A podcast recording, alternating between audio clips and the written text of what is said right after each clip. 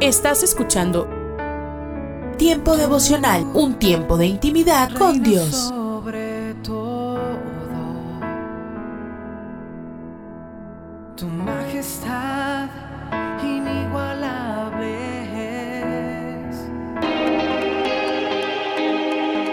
es. Escucha y comparte. Comparte. Es un día Tiempo devocional.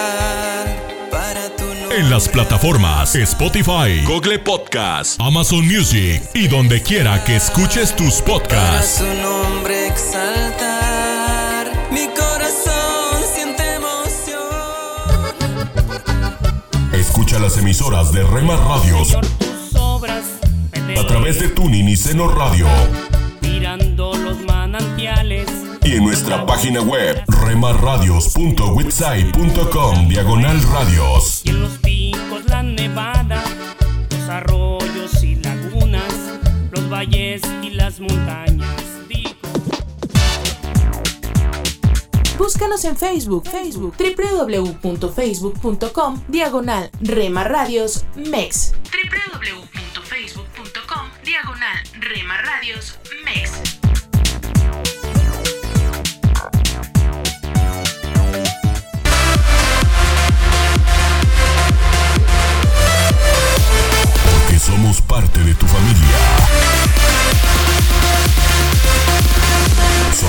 Más en tu hogar. No consigo entender.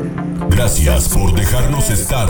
Nuestro objetivo es ser una radio de bendición. Oh Señor, sé que estás Buena música, aunque el mundo te niegue. buen contenido. Tu verdad transforma En Rema Radio, impactando tu vida con poder. Y con tu amor me revelaste que eres Dios. Casa de Oración Santa Fe te invita a sus reuniones. Miércoles 8 pm, domingos 8 am y 11 am. Estamos ubicados. Plaza Santa Fe, Boulevard República de Honduras 104, Interior 9, Hacienda Santa Fe, Tlajomulco de Zúñiga, Jalisco. Casa de Oración Santa Fe, un lugar para adorar.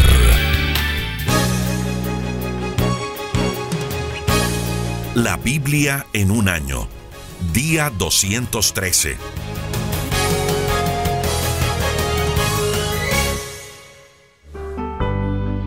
Primer libro de Samuel, capítulo 19. Saúl trata de matar a David. Saúl le ordenó a su hijo Jonatán y a sus ayudantes que mataran a David. Pero como Jonatán lo quería mucho, le avisó del peligro que corría. Cuídate mucho, que mi padre quiere matarte. Escóndete en el campo mañana temprano. Yo iré con mi padre cerca del lugar donde estés escondido. Allí le pediré que no te haga daño y te haré saber lo que me responda. Al día siguiente, Jonatán habló con Saúl en favor de David. Le dijo, Padre, no debes hacerle ningún daño a David, pues él tampoco te ha hecho ningún mal. Por el contrario, te ha servido y solo ha buscado tu bien. Pórtate como el rey que eres. Recuerda que David arriesgó su vida cuando peleó contra Goliat y lo mató. Ese día nos ayudó a vencer a los filisteos y tú mismo estabas muy contento. ¿Cómo es posible que ahora quieras matar a David si no ha hecho nada malo? Cuando Saúl escuchó eso, le dijo a Jonatán, Te juro por Dios que no le haré ningún daño a David. Entonces Jonatán llamó a David y le contó lo que había hablado con Saúl. Luego llevó a David con el rey Saúl y David volvió a servirle al rey. Tiempo después, hubo otra batalla contra los filisteos y David salió a pelear contra ellos. De tal manera venció David a los filisteos que salieron corriendo de miedo. Un día, Saúl estaba sentado en su casa, escuchando a David tocar el arpa. De pronto un espíritu malo de parte de Dios atacó a Saúl, y como Saúl tenía una lanza en la mano, se la arrojó a David con ganas de clavarlo en la pared. Sin embargo, David logró quitarse a tiempo. Esa misma noche, Saúl intentó de nuevo matar a David, pero David se le volvió a escapar. Entonces Saúl ordenó a algunos de sus hombres que rodearan la casa de David y lo mataran por la mañana. Pero Mical su esposa le dijo, David, huye ahora mismo. De lo contrario, mañana estarás muerto. De inmediato, Mical tomó una estatuilla, le puso pelo de cabra en la cabeza y la cubrió con una capa. Luego la colocó donde David dormía y sacó a David por una ventana. Así fue como David pudo escapar. Cuando los hombres de Saúl llegaron para apresar a David, Mical les dijo, David está enfermo. Aquellos hombres se regresaron y fueron a decírselo al rey Saúl. Pero él los envió de vuelta y les dijo, tráiganme a David, aunque sea en su cama, porque hoy mismo lo voy a matar. Los hombres de Saúl volvieron a la casa de David, pero no encontraron en la cama más que la estatuilla con pelo de cabra en la cabeza. Cuando Saúl se enteró de esto, le reclamó a Mical, ¿por qué me engañaste? ¿Por qué ayudaste a escapar a mi enemigo? Y Mical le contestó, David me amenazó, me dijo que si no lo ayudaba a escapar, me mataría. Saúl persigue a David. Mientras tanto, David logró escapar. Cuando llegó a la ciudad de Ramá, le contó a Samuel todo lo que Saúl le había hecho. Entonces los doce fueron a un pueblo llamado Nayot, que estaba cerca de la ciudad de Ramá, y allí se quedaron a vivir.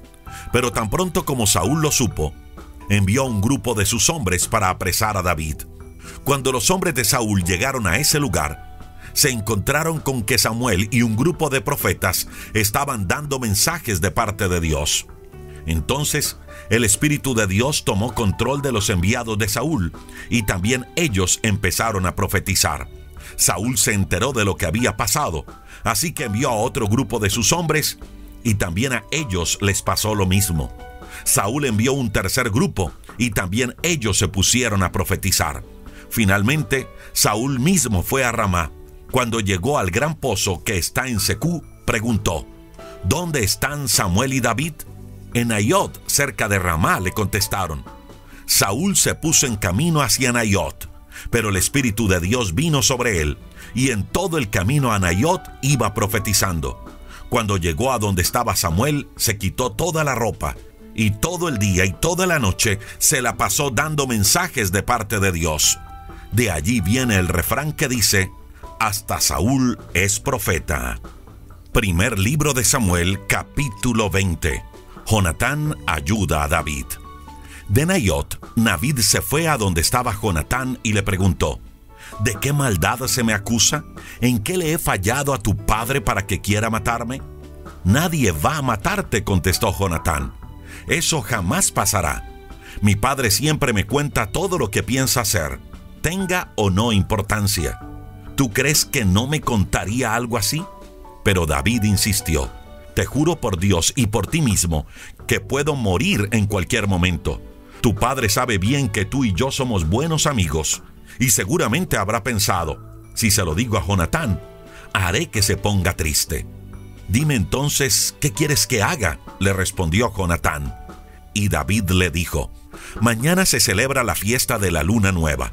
Se supone que yo debo comer con tu padre, pues es el rey te ruego que me dejes esconderme en el campo hasta pasado mañana. Si tu padre pregunta por mí, dile que tú me diste permiso de ir a Belén, que es mi pueblo, a celebrar la fiesta con mi familia. Si no se enoja, podré estar tranquilo, pero si se enoja, puedes estar seguro de que quiere matarme.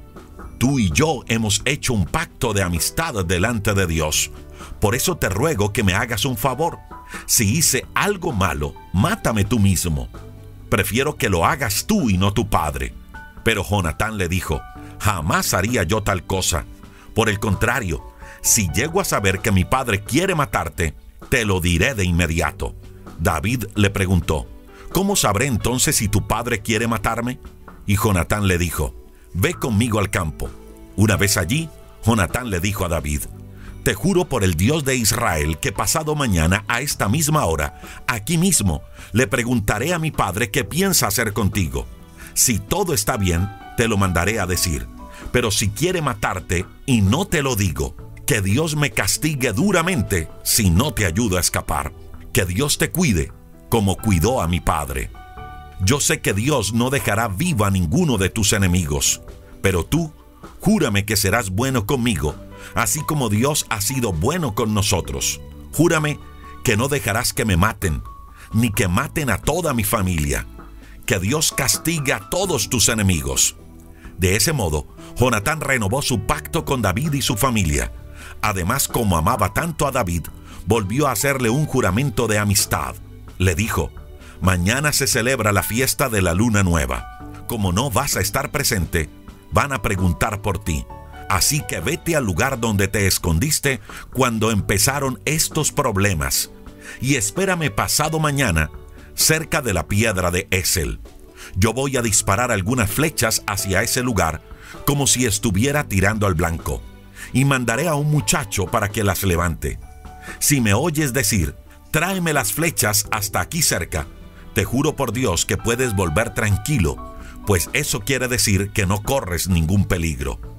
Pero si me oyes gritarle, más allá, las flechas están más allá, huye porque eso es lo que Dios quiere. Dios es testigo de que hemos hecho estas promesas. Entonces David fue a esconderse en el campo. Cuando empezó la fiesta de la luna nueva, el rey se sentó a comer junto a la pared como siempre lo hacía. Jonatán se sentó enfrente del rey y Abner, y Abner se sentó a su lado. El lugar de David estaba vacío. Saúl no dijo nada ese día porque pensó, tal vez David no vino por no haber cumplido con los ritos para purificarse. Al día siguiente, que era el segundo día del mes, el lugar de David seguía vacío. Entonces Saúl le preguntó a su hijo Jonatán, ¿por qué David no vino a comer ni ayer ni hoy? Jonatán le respondió, David me rogó que le diera permiso de ir a Belén, porque su hermano lo mandó llamar. David va a presentar la ofrenda anual en Belén junto con su familia. Yo le di permiso, por eso no vino a comer contigo. Saúl se enfureció contra Jonatán y le gritó, Hijo de mala madre, ya sabía que estabas del lado de David. Qué vergüenza para ti y para tu madre. Mientras David viva, no podrá llegar a ser rey. Así que manda que me lo traigan, porque está condenado a muerte. Pero Jonatán le respondió, ¿y por qué ha de morir? ¿Qué mal ha hecho? En vez de responderle, Saúl le arrojó su lanza con la intención de matarlo. Jonatán, por su parte, se levantó de la mesa y ya no participó en la comida del segundo día de la fiesta. Estaba furioso y triste de que su padre hubiera ofendido a David. Así fue como Jonatán se dio cuenta de que su padre quería matar a David. Al día siguiente, Jonatán salió al campo en compañía de un muchacho y se dirigió al lugar que le había dicho a David. Al llegar a ese lugar, le ordenó al muchacho, ve a recoger las flechas que voy a disparar. Mientras el muchacho corría a buscar una de las flechas, Jonatán disparó otra, la cual cayó más allá de donde estaba el muchacho. Jonatán le gritó, Corre, no te detengas, que más allá hay otra flecha. Sin sospechar nada, el muchacho fue y recogió las flechas de Jonatán, pues solo David y él sabían lo que eso quería decir. Luego Jonatán le dio sus armas al muchacho y le ordenó, llévatelas a la casa. Cuando el muchacho se fue, David salió de su escondite y de cara al suelo, en señal de respeto, se inclinó tres veces delante de Jonatán. Luego se abrazaron y lloraron mucho, aunque David lloraba más.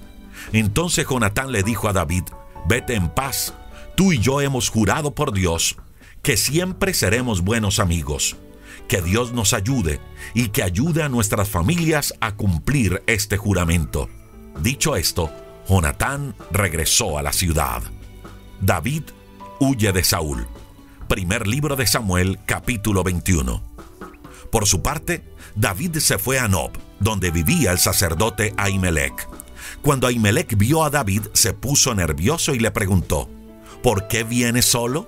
porque el rey me mandó a una misión especial y me pidió guardar el secreto, le contestó David.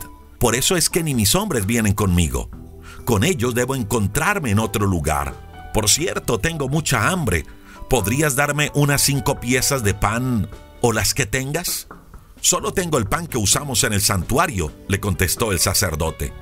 Te lo puedo dar siempre y cuando ni tú ni tus hombres hayan tenido relaciones sexuales. No te preocupes, respondió David, que ni siquiera cuando salimos a un viaje de rutina tenemos relaciones sexuales con nuestras esposas, mucho menos ahora. Como el sacerdote no tenía ninguna otra clase de pan, le dio a David el que se ofrendaba a Dios. Era el pan que acababan de quitar del altar para poner uno nuevo y caliente. David le dijo a Imelec, ¿podrías prestarme alguna lanza o espada? Fue tan urgente la orden del rey que no alcancé a traer ningún arma conmigo. No tengo más que la espada de Goliat, contestó el sacerdote. Es la espada del filisteo que mataste en el valle de Elá. Está allí envuelta en telas, detrás de mi chaleco sacerdotal. Puedes llevártela si quieres. Está muy bien, aceptó David. Dámela. Ese día estaba en el santuario un edomita llamado Doeg, que era el jefe de los pastores de Saúl. David siguió huyendo de Saúl y de allí se fue a Gad, que era una ciudad filistea. Cuando llegó allá, lo llevaron ante el rey Aquís, a quien sus consejeros le dijeron, Este es David, el rey de esta tierra, de quien habla la canción. Saúl mató a mil soldados, pero David mató a diez mil. Cuando David supo esto, tuvo mucho miedo de que el rey Aquís fuera a hacerle daño. Entonces empezó a rasguñar los portones de la ciudad y a babear como si estuviera loco. Aquís le reclamó a sus consejeros, ¿para qué me trajeron a este loco? Yo tengo en mi palacio suficientes locos como para que me traigan otro más.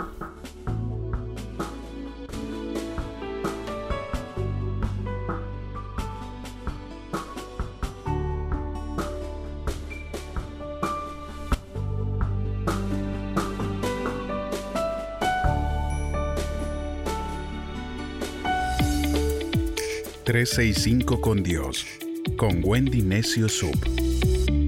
Caminando con ángeles. Cierto día cortaron la luz en mi casa y mi papá me envió a pagar la reconexión a la misma central. Un lugar lleno de gente. Entonces iba yo con mi Walkman, aparato utilizado en la década de los 90, para reproducir música cuando no existían iPhones. Entonces yo iba cantando ahí una canción de Krista Lewis, una cantante cristiana que desató su furor por ahí por los 90 también. Y tenía el dinero en mi mano, el recibo, y cuando estaba por cruzar, algo en mi interior me dijo, esos dos hombres que vienen en sentido contrario te van a robar. Míralo fijamente y no tengas miedo. Así que continué cruzando la pista y oraba silenciosamente. No tengo miedo, no tengo miedo, no tengo miedo. Mientras yo oraba, los hombres venían directamente hacia mí pero pasaron por mi costado. Yo los miré, ellos me miraron con un rostro de espanto, bajaron la cabeza y se fueron corriendo. Corrían y volteaban, y me miraban y seguían corriendo, como si huyeran, como si algo los hubiese espantado. Luego traté de hacer un recorrido por el disco duro de mi mente preguntándome, ¿qué les pasó a estos hombres? Y al decir eso en voz alta, por el sonido de mis audífonos, una señora que estaba cerca a mí, me dijo, señorita, esos dos hombres iban directo hacia usted para robarle. Pero al ver a los dos guardaespaldas grandes de su costado, se asustaron y siguieron de largo. Y yo le dije a la señora, ¿cuáles hombres grandes de mi costado? Si yo venía sola. Ella continuó diciéndome, no, esta zona es peligrosa, es bueno venir con alguien. Y yo le seguía diciendo, ¿qué hombres? ¿Cuáles guardaespaldas? Y la señora terminó nuestra plática diciéndome, esos dos hombres altos le dijeron a los ladrones que se vayan. Yo me quedé realmente sorprendida. Cuando niña tenía una muñeca que se llamaba Ángel de la Guarda, que era mi dulce compañía, y me ayudaba a hacer mis oraciones al acostarme. Pero esta vez Dios me mostró que Él podía enviar ángeles, no de plástico como mi muñeca, sino de verdad, que me cuiden para siempre ese día apagué la luz de mi casa, pero una luz diferente se encendió en mi corazón. ¿Acaso Dios está interesado en cuidarme? Nunca me había sucedido algo parecido. ¿O por qué la tía que me vio con esos dos hombres no les tomó una foto? Para que hoy, tú que me escuchas, creas que de verdad existen pruebas y nos sintamos amados, cuidados y mimados por Dios hasta que encontré un versículo en la Biblia que dice en el Salmo 91.11, pero Él ordena ángeles que te protejan por donde quiera que vayas. Wow, eso sí me trae paz, porque es la palabra de Dios y la palabra de Dios es fiel. Dios es fiel a su palabra. Desde el cielo Él nos cuida. ¿Tú qué pensaste todas las cosas malas me pasan a mí. Debí llamarme soledad porque a nadie le importa cómo yo vivo. Bueno, a ti te digo, no te sientas más solo. Siéntete acompañado por Dios. Siéntete cuidado y protegido por Dios. Vez tras vez yo me tropiezo. Parece que tuviera a veces dos pies izquierdos. Y hoy te digo, Dios envía ángeles que te cuidan en todos tus caminos, en todos tus pasos. Sí, ángeles celestiales, ángeles guardianes como si fueran tu 911, ángeles disfrazados de padres, ángeles disfrazados de hermanas, ángeles disfrazados como amigas, ángeles disfrazados que llegan en el momento exacto. Yo estoy segura de que es Dios quien envía a esos ángeles a cuidarnos. Lo he comprobado porque ha enviado ángeles durante toda mi vida. Yo ese día no los vi, pero sé que Dios, que todo lo ve, que todo lo sabe y que todo lo conoce, te ve. Y sabe en qué momento tú necesitas una visita, un toque, un regalo, un abrazo, una protección. Y te envía ángeles. Ángeles que te hablan y te traen buenas noticias. El libro de Lucas capítulo 1 verso 19 dice, el ángel le contestó, yo soy Gabriel y yo estoy al servicio de Dios, el que me envió para hablar contigo y darte estas buenas noticias. El periódico celestial trae lindos mensajes para recordarnos sus promesas y vivir seguros. Dios envía su palabra de ánimo que te levantará cuando estás depre. Esos ángeles que te recuerdan quién eres y que el mismo Dios te ha levantado un muro de protección a tu alrededor. Es decir, caminamos blindados por su cuidado. El libro de Lucas capítulo 1 versos 28 al 30 nos dice, el ángel entró donde ella estaba y le dijo, te saludo a ti, que has recibido la bendición del Señor. El Señor está contigo, María. María se sorprendió al escuchar estas palabras y se preguntaba qué significa ese saludo. El ángel le dijo, no tengas miedo, María, porque Dios te ha concedido su favor. ¿Qué necesito para que Dios asigne ángeles a mi vida? El Salmo 34, verso 7 dice, porque el ángel del Señor acampa alrededor de los que le temen y los libra. Debemos vivir vidas que honren a Dios y Él enviará ángeles a nuestro alrededor que nos salven en todo peligro. Dios estará con su mirada fija en nosotros, donde no nos encuentra ni Google Earth, Dios sí nos encuentra. Dios sí sabe dónde estamos y sabe lo que necesitamos. Disfruta de la protección de Dios sobre ti. Vive días felices, donde puedas honrar a Dios con tu vida, con tus hechos y que todo lo demuestre. Entonces al dormirte, Dios enviará ángeles que velen tus sueños. Mientras haces tus cosas en el día, ángeles cuidarán tus pasos para que tu pie no tropiece en piedra. Habrán ángeles que te sirvan como a Jesús, ángeles que te digan, levántate, ánimo. Habrá ángeles que peleen a tu lado las batallas y que te ayuden a destruir a tus enemigos. Sí, yo me imagino ángeles que te secan el sudor y te dicen, largo camino te resta, vamos, sí puedes. Ángeles que le cierran la boca a los leones que te querían almorzar. Ángeles que van aplanando tu camino. No te olvides, compartir esas experiencias cada vez que Dios te ha protegido y ha enviado sus ángeles a bendecirte. Escríbemelos aquí en el YouTube, en el canal de Spotify, compártelo con otras personas y cuéntales en tus redes sociales cómo la protección de Dios siempre ha estado contigo y Dios envía ángeles. Decide tú ser un ángel de bendición para otras personas.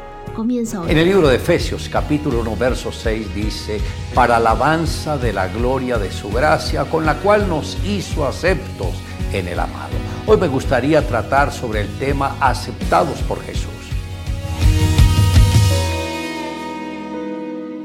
Muchas personas viven con una insatisfacción en sus corazones quizá han alcanzado éxito en lo laboral, familiar o en lo profesional, pero no conocen la raíz por la cual se sienten de esa manera. Quizás no lo saben, pero pueden haber experimentado el rechazo en el momento del nacimiento.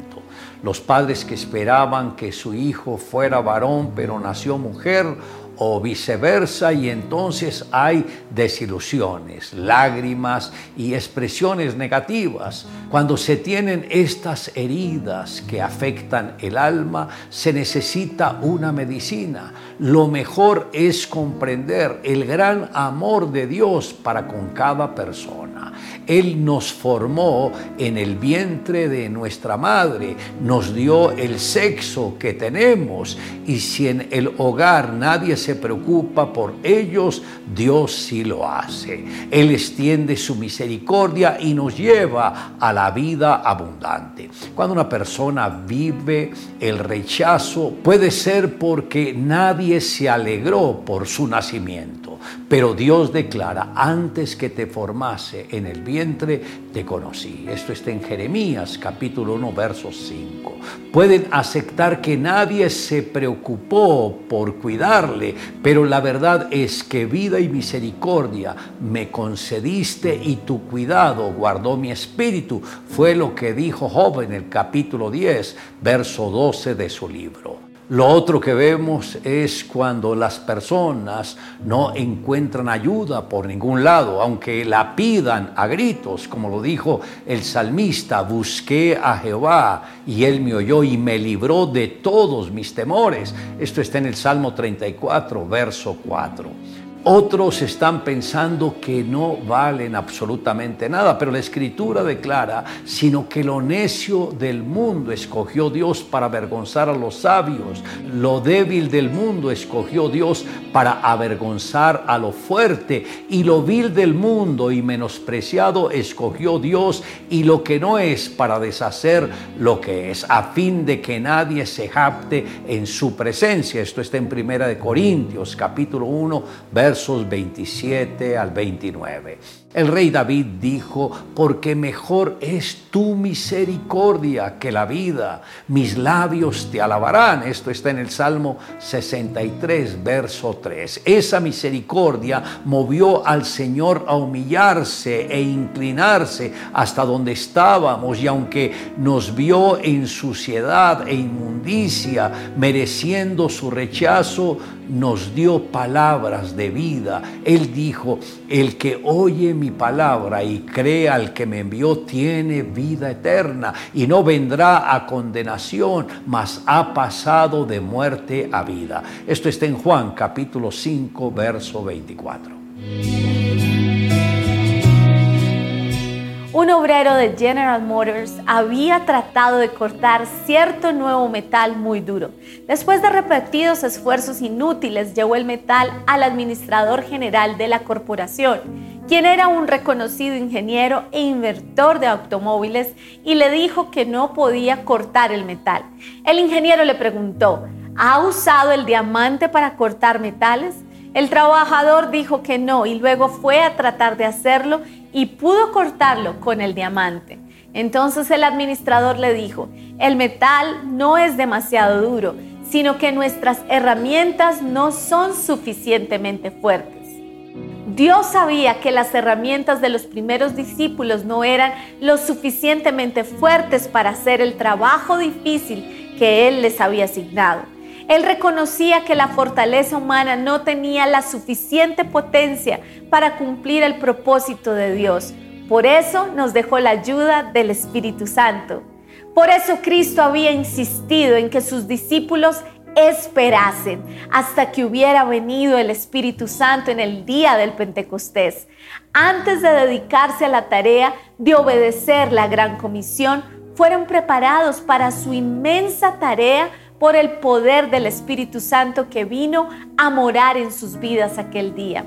En semejante forma nuestras herramientas humanas son débiles para llevar a cabo el trabajo de Cristo y para vivir como Cristo. Y eso ocurrirá cuando dejemos que el Espíritu Santo nos llene, lo cual puede hacerse ahora mismo. Dejemos que Él empiece a obrar en nuestras vidas. Le invito a que me acompañe en la siguiente oración. Amado Dios, gracias por extender tu misericordia a cada uno de nosotros. Gracias porque cuando no teníamos ese conocimiento tuyo y vivíamos en nuestra propia vida, nuestra manera, pero alejados de ti, extendiste tu misericordia, nos diste la mano de amor, nos guiaste a leer tu palabra y Señor, abriste nuestro corazón para que te pudiéramos aceptar como nuestro Señor y nuestro Redentor. Gracias, Señor Jesús, por darnos la vida y la vida eterna a través de tu amado Hijo Jesucristo. Te amamos Dios en Cristo Jesús. Amén. Declare juntamente conmigo, según nos escogió en Él antes de la fundación del mundo, para que fuésemos santos y sin mancha delante de Él.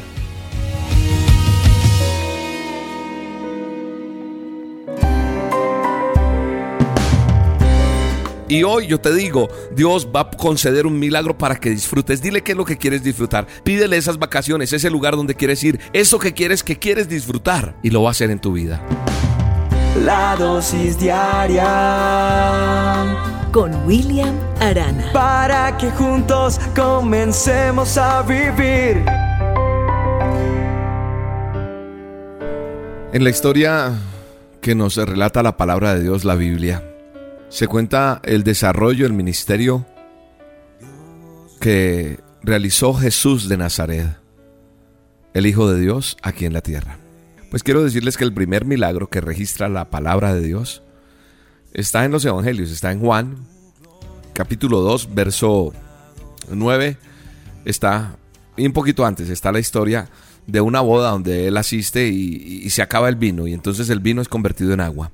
Hoy quiero hablar y en alguna ocasión, repito, hablé de esto, pero hoy quiero enfocarlo de otra manera.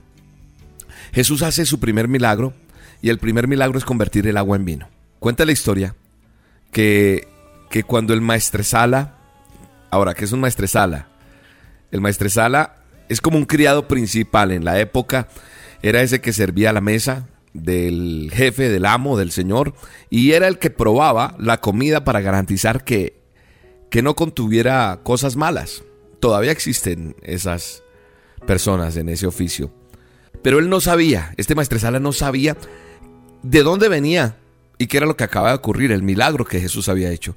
Y aunque los sirvientes sabían de dónde habían sacado esto, pues él no lo sabía. Sin embargo, él prueba mm, y, llama a, su amo, al, al esposo, y le dice, todo hombre, todo anfitrión sirve primero el buen vino. Y cuando ya han bebido mucho, entonces se sirve el inferior, que igual no lo van a notar, pero primero se sirve lo mejor. Pero tú has reservado el buen vino para lo último. Repito, Jesús hace este milagro para mostrarnos algo bien importante en esta dosis. Y es que Él hace un milagro para disfrutar.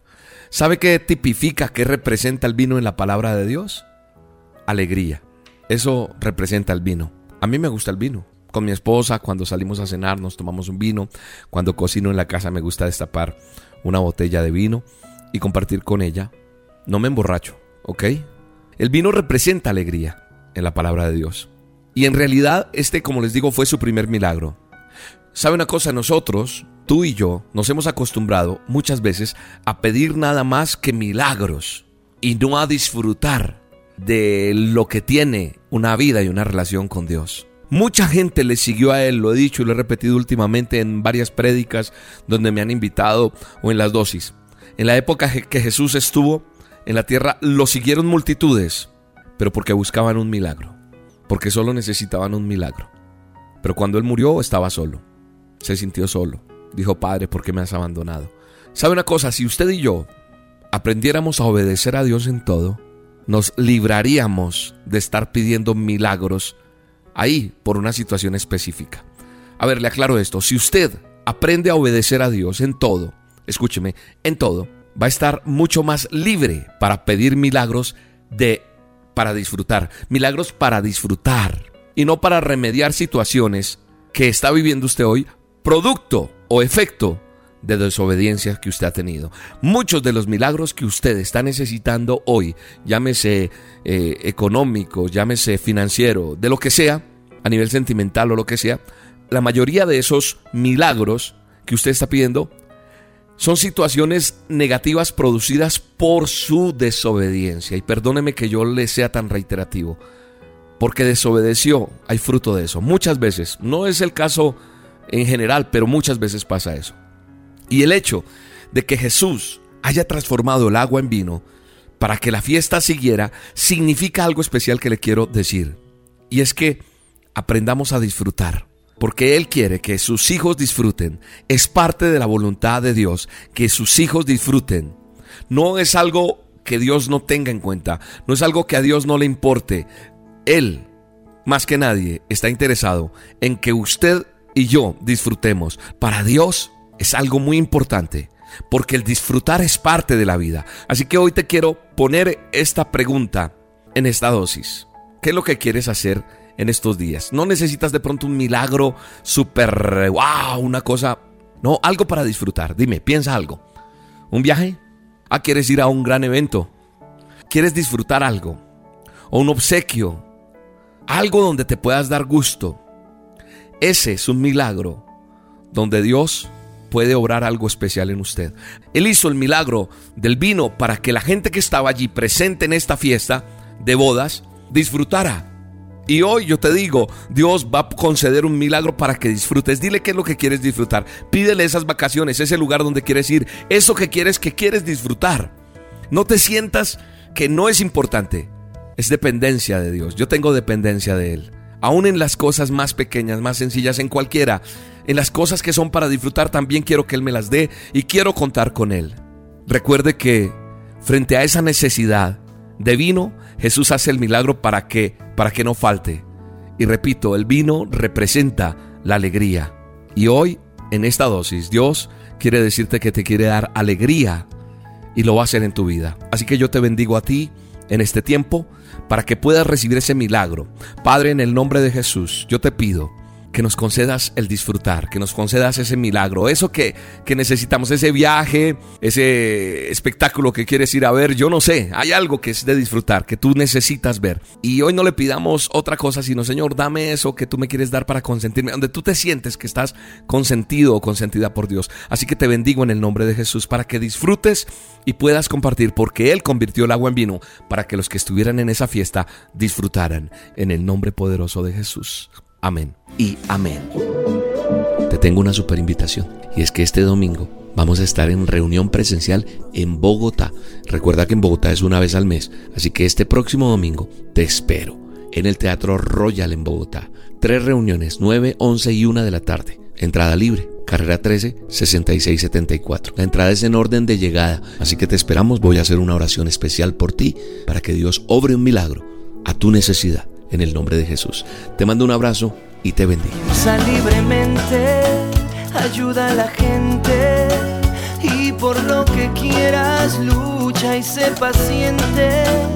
Lleva poca carga, a nada te aferres, porque en este mundo nada es para siempre. Búscate una estrella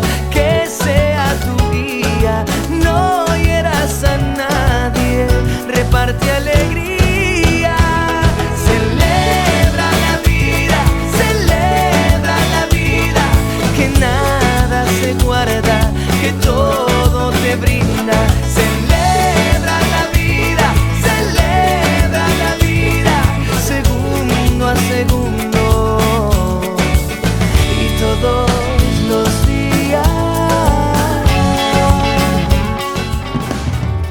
La dosis diaria con William Arana, tu alimento para el alma. Vívela y compártela. Somos Roca Estéreo. Hola lectores de la Biblia, bienvenidos a la sinopsis de la Biblia.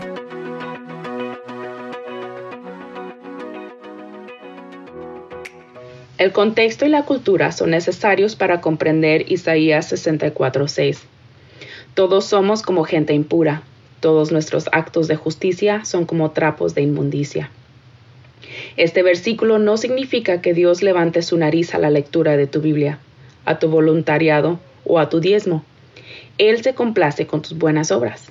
Después de todo, Él es quien las hace a través de ti y aprueba su trabajo. Entonces, ¿qué significa esto? Los trapos de inmundicia se refiere al trapo menstrual de una mujer. Y la gente impura no pueden entrar al templo sin primero ser purificadas. La gente impura y los trapos de inmundicia son inaceptables a los ojos de Dios. Isaías está comparando la falsa adoración de Israel con ambas. Hacen sacrificios ante Dios, pero también adoran ídolos. Se apresuran a llamar la atención. Realizan los llamados actos justos con motivos injustos. Entonces, es cierto para ellos que sus acciones justas son como trapos sucios, inaceptables para Dios. El versículo 7 de la Biblia de las Américas dice, porque has escondido tu rostro de nosotros. ¿Dios esconde su rostro cuando sus hijos pecan? Primero, tenemos que recordar que técnicamente Dios el Padre no tiene rostro. No es un ser físico tangible. Él es espíritu. Juan 4:24. Entonces no hay rostro para que Él se cubra o se oculte. Él no tiene ojos, pero se las arregla para verlo todo. Cuando las escrituras dicen que esconde su rostro de Israel, está claro que Él todavía ve todo porque habla de ello y actúa en consecuencia. El sentimiento detrás de esta declaración es lo más importante a resaltar.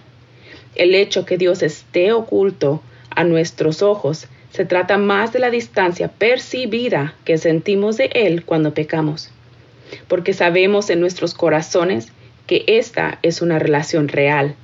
Sabemos que Él es una persona real.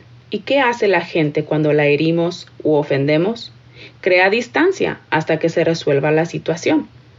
Eso es lo que también pasa con Dios, excepto que Él es un ser infinitamente amoroso, quien ya ha pagado por tu pecado y no guarda rencor. En cualquier relación, cuando hemos pecado contra alguien, es importante que demostremos nuestro arrepentimiento y que nos apartemos de nuestro pecado. Pero también es importante que no entendamos mal. Nosotros no estamos tratando de ganar la confianza de Dios. Dios no está tratando de figurar qué haces o piensas o de ver qué harás después. Él sabe lo que hay en ti aún más que tú. Lo que estamos haciendo es caminando en una relación en tiempo real aprendiendo, recordando, creciendo, fortaleciendo la relación. La aparente distancia de Dios sirve como catalizador de nuestro arrepentimiento, dirigiéndonos hacia la restauración y la intimidad que no sentimos en el momento.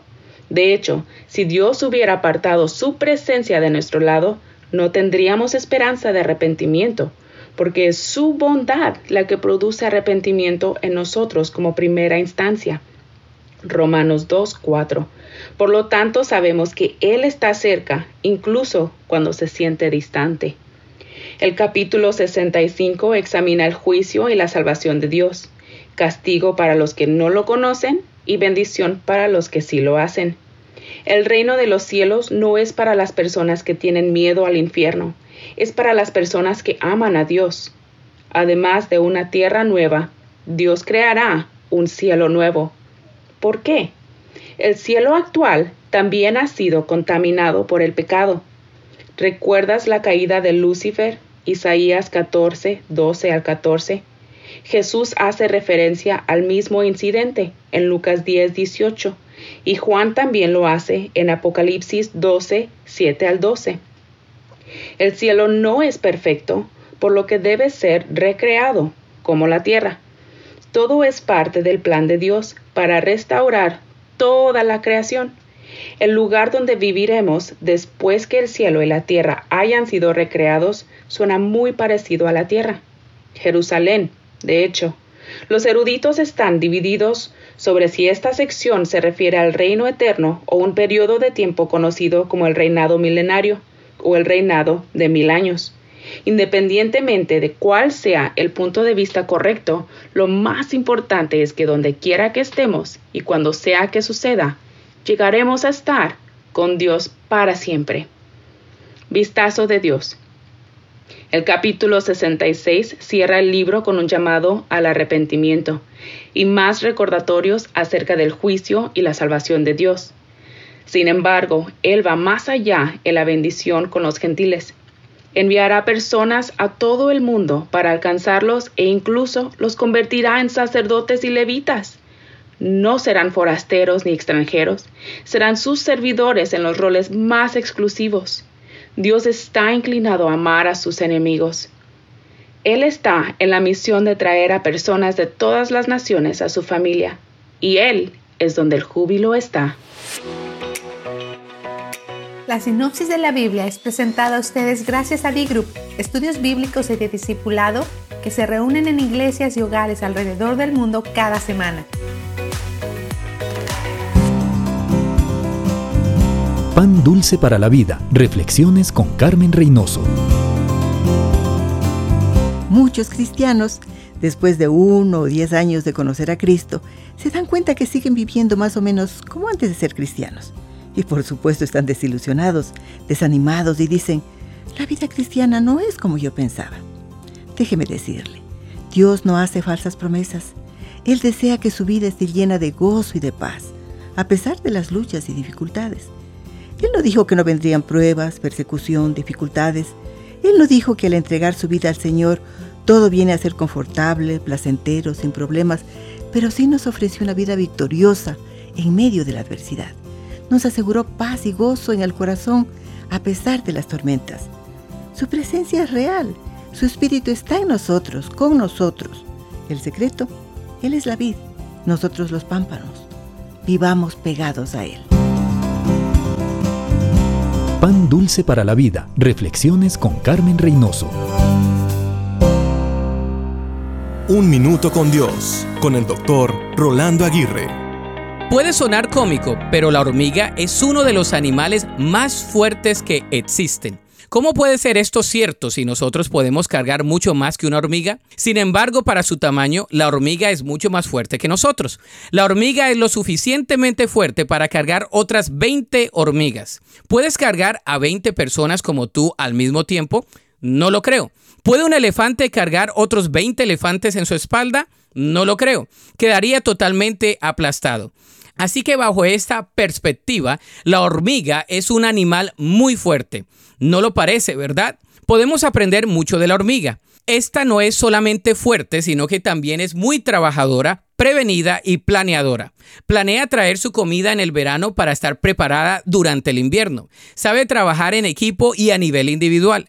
Sigue las indicaciones y se mueve con esfuerzo hasta cuando sea necesario. ¿Cómo puede la hormiga ser así? Simplemente porque Dios así la creó. Aunque pareciera ser un animal pequeño e insignificante, es muy fuerte y valiente. La fortaleza no proviene de la apariencia externa. La fortaleza viene de la determinación y sentido de propósito que Dios nos da. Él desea multiplicarnos las fuerzas, hacernos levantar cuando estamos débiles y esforzarnos cuando estamos por desistir del llamado que Él nos ha encomendado. Solo a través de Él podemos ser más fuertes de lo que pensábamos o imaginábamos. La Biblia dice, diga el débil, fuerte soy. Para escuchar episodios anteriores, visita unminutocondios.org. Solo una voz inspira tu vida, inspira tu vida. Una voz de los cielos, con el pastor Juan Carlos Mayorga. Bienvenidos. El cambio es posible. Dios puede transformar vidas individuales así como ciudades y naciones. ¿Qué debemos hacer? Orar por esa transformación. Ruega a Dios por la transformación de tu nación. Como ocurrió para el 588 a.C., el pueblo de Dios entra en un tiempo de invasión, opresión y derrocamiento nacional. Bien relata el salmista, oh Dios, vinieron las naciones a tu heredad, han profanado tu santo templo, redujeron a Jerusalén a escombros, somos afrentados de nuestros vecinos, escarnecidos y burlados de los que están en nuestros alrededores. Salmo 79.1, verso 4. El salmista está horrorizado al ver que el nombre de Dios es deshonrado, al considerar la destrucción del templo y el destierro. Esto es algo terrible. Es triste ver al enemigo en nuestra propia casa, pero peor hallarlo en la casa de Dios. Y súmele a esto el regocijo de los que disfrutan la miseria y los males de otros, algo que solo es digno del diablo y los suyos. Quizás en la nación vemos un cuadro semejante, iglesias desterradas, congregaciones clausuradas. Vemos cómo el nombre de Dios es deshonrado. El pueblo de Dios es una vez más objeto de burla y desprecio. Con razón, ante esto, el salmista en su época ora, Oh Señor, ¿hasta cuándo estarás enojado? No recuerdes contra nosotros las iniquidades de nuestros antepasados. Vengan pronto tus misericordias a encontrarnos, porque estamos muy abatidos. Ayúdanos, oh Dios, de nuestra salvación, por la gloria de tu nombre y líbranos y perdona nuestros pecados por amor de tu nombre. Los pecados se acumulan contra las naciones las generaciones acumulan transgresiones para ser visitadas en los sucesores. La raíz de un desastre nacional es el pecado. De ahí esta urgente oración. Esta es una oración de desesperación, pero también de fe, pues Dios tiene el poder de transformar la situación. Mi querido oyente, si es el caso, ora entre las desolaciones de tu país roguemos pese al reproche, el escarnio y la burla de nuestros vecinos. Ora al Dios de nuestra salvación, porque sobre todo el Dios que se aira y es severo es el Dios de salvación de su pueblo. Nuestro Dios, incluso cuando está más airado y hiere, no es un Dios de destrucción, sino de salvación. Necesitamos el perdón de nuestros pecados y la supresión del castigo. Atrévete a anhelar el día en que Dios responda a tu oración por tu nación, para que juntos digamos, y nosotros pueblo tuyo, te alabaremos para siempre. Oremos. Padre, al contemplar nuestra ciudad y nuestra nación, te decimos, ayúdanos, líbranos Perdona por amor de tu nombre. Oramos para que esta nación sea un lugar donde tu nombre sea honrado. En el nombre de Jesucristo. Amén. Una voz de los cielos, escúchanos, será de bendición para tu vida. De bendición para tu vida. Estás escuchando Tiempo devocional, un tiempo de intimidad con Dios. Sobre todo, tu majestad inigualable es. Y esto quiere hacer temblar mi fe. Escucha y comparte. Comparte. Movido, Tiempo devocional. En las plataformas Spotify, Google Podcast, Amazon Music y donde quiera que escuches tus podcasts.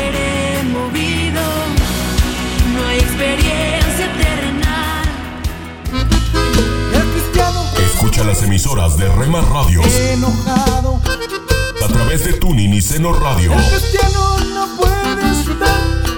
y en nuestra página web remarradios.witsai.com diagonal radios.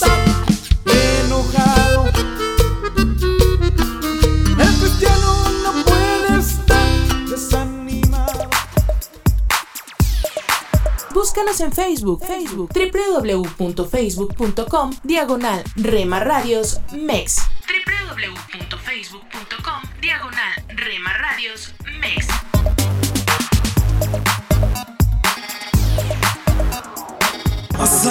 Ahora no tengo miedo de Porque somos parte de tu familia. porque aprendí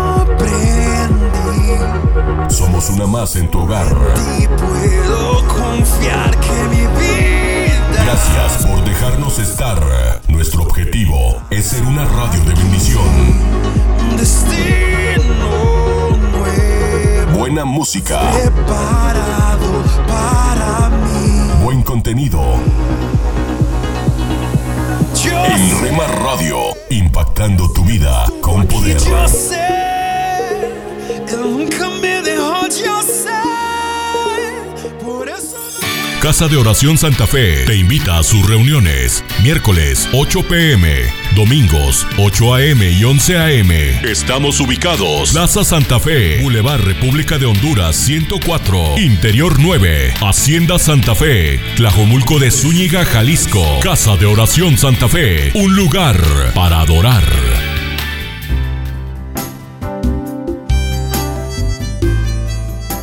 Alimento para el alma.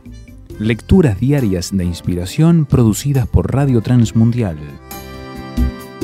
Roca firme. Este salmo fue de aliento y bendición para muchos cristianos en tiempo de turbulencia social. ¿Cuál es? El Salmo 46. Nosotros formamos parte de la sociedad. No vivimos en una burbuja y por lo tanto todo lo que sucede nos afecta puede sacudir nuestra estabilidad y muchas veces puede confundirnos y hacernos tambalear. Muchos cristianos en Europa temblaron cuando el poder de Hitler comenzó a extenderse y desembocó en una guerra sin precedentes. Fue para ellos un vendaval de pruebas y tribulaciones inesperadas a las que tuvieron que hacer frente. El Salmo menciona cataclismos naturales, temblores de tierra, montañas que se derrumban, maremotos. No creo que el salmista haya visto todos estos fenómenos naturales, debía imaginarlos, pero tienen un contenido simbólico importante, porque todos vivimos en un mundo inestable y el Salmo describe la agitación de la sociedad cuando sus bases de sustentación muestran su debilidad. Los referentes que parecen inconmovibles se caen y todo entra en desequilibrio e inestabilidad. Esto nos afecta porque no podemos sustraernos de la realidad y podemos entrar en un estado de confusión y perplejidad en que nuestra alma se turba y acongoja porque no encontramos respuestas satisfactorias ni salidas posibles. Este salmo, el 46, nos da una respuesta contundente. Dios siempre está activo. El Señor es nuestro amparo, el lugar donde podemos cobijarnos, el techo que nos protege, pero también es nuestra fortaleza, la roca donde podemos asentarnos, el piso que nos sostiene. Él es nuestro pronto auxilio, Él es siempre el Dios activo que está de nuestra parte. Y si Dios es con nosotros, ¿quién contra nosotros? Todo puede tambalear a nuestro alrededor, pero la roca de los siglos siempre está firme. Meditación escrita por Salvador de Lutri, Argentina.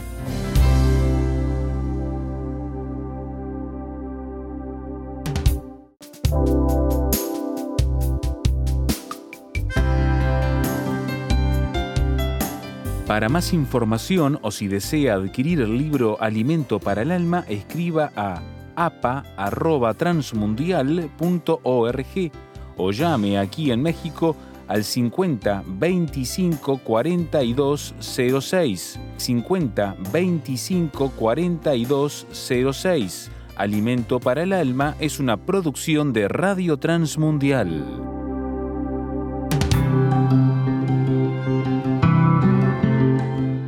Somos mujeres de esperanza.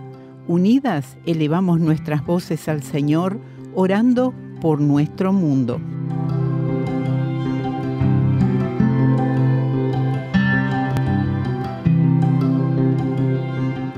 Señor, tú eres Padre para quienes no tienen Padre. Que los gobernantes de Burundi cuiden y provean hogares para los niños que están en las calles y que están con hambre, sin hogar y mendigando por ayuda. Te lo rogamos en el nombre de Jesús. Amén.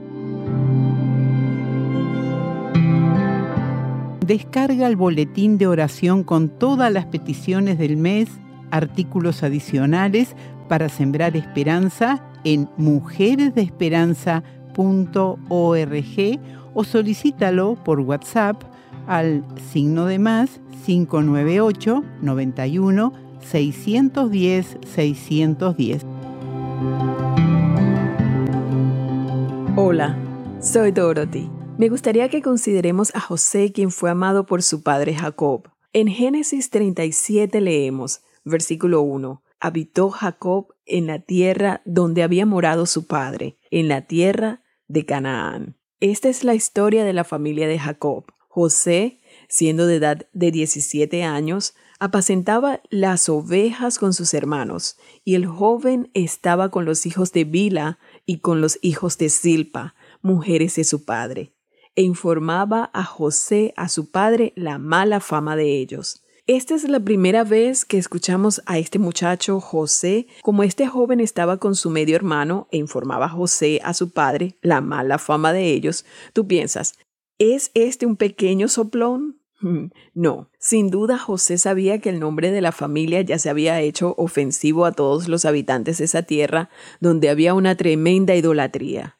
Los estilos de vida de estos medio hermanos no ayudaban con esa situación porque estos eran hombres que pertenecían al Dios verdadero. Por tanto, cuando ellos se movían entre la gente, debían reflejar quién era ese Dios mediante sus propios estilos de vida. No sé si tú podrías estar en un lugar de trabajo donde haya maldad. Quizás estés en un lugar donde piensas, bueno, voy a comprometerme porque no quiero perder mi trabajo. Sabes, a veces es muy caro porque significa que mi propio trabajo, mi propia reputación, mi propia vida es puesta en peligro cuando me opongo a las malas acciones. Por tanto, aunque estamos mirando a este joven adolescente y pensamos, bueno, ¿qué pasa con este muchacho? Creo que Dios realmente estaba haciendo algo en su vida que hizo que él no se comprometiera con el mal. José sabía el daño que estaba ocurriendo y por lo tanto estuvo dispuesto incluso a ser odiado por sus hermanos porque quería caminar con integridad ante el Dios viviente. Sabes, el Señor Jesucristo está hablándonos a ti y a mí en nuestro trabajo diario y en nuestros hogares, incluso en las cosas pequeñas. Quizás alguien haga un pequeño comentario o una broma graciosa. Si nos extasiamos en esto y no hacemos nada al respecto, nos estamos poniendo a su nivel. Y todo el tiempo la luz, la belleza y la gloria de Jesús a través de nuestras vidas se ven obstaculizadas y la gente se confunde. Como creyente, con mucha frecuencia, debido a que estamos de pie firmes y dispuestos a enfrentarnos contra el mal, incluso aquellos que no conocen al Dios vivo nos pedirán intervenir en esa situación. Ellos ven que no nos comprometemos y somos dignos de confianza. Así que anímate hoy si te encuentras en esa situación. Pero continuemos con la extraordinaria historia de José.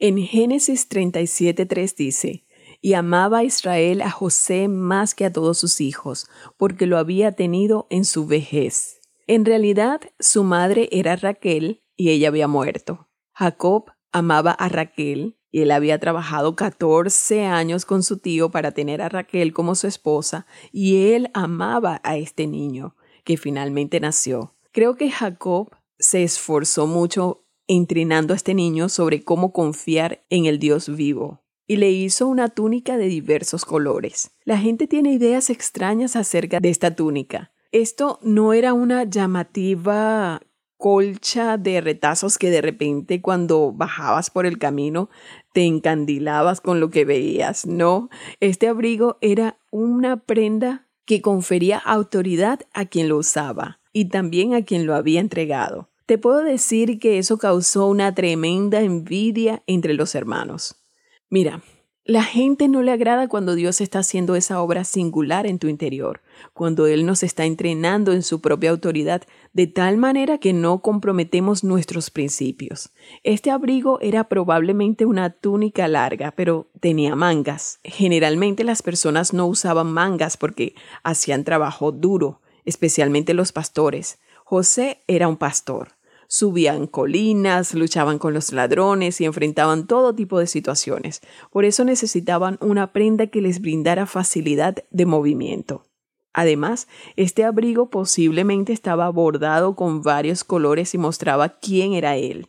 Y créeme, sus hermanos lo odiaban por ello. No tengas envidia de los hombres malos, ni desees estar con ellos. Tú no necesitas alinearte con el mal. José probó la envidia de sus hermanos. ¿Estarás hoy firme en la integridad de Jesús? Hola, te saluda Johnny Erickson Tara. Con mi cuadriplejía y problemas de dolor, no puedo perder la esperanza. Tengo que aferrarme a Jesús y perseverar. Pero no necesitas estar en silla de ruedas para ser perseverante, pues cual sea la circunstancia en la que hoy te encuentres, Jesús sabe lo difícil que es la vida, y es por eso por lo que Él dijo, retengan con firmeza lo que ya tienen hasta que yo venga. Así es, cuando los tiempos se ponen difíciles, debemos mantener nuestra fe firme, pues bienaventurado, es decir, dichoso y bendecido, es la persona que persevera y soporta la prueba, porque recibirá la corona de la vida. Esa es una promesa del capítulo 1 de Santiago. Así que hoy, amigo, amiga, persevera y resiste hasta que Cristo venga o te llame, para que así puedas recibir la corona de la vida.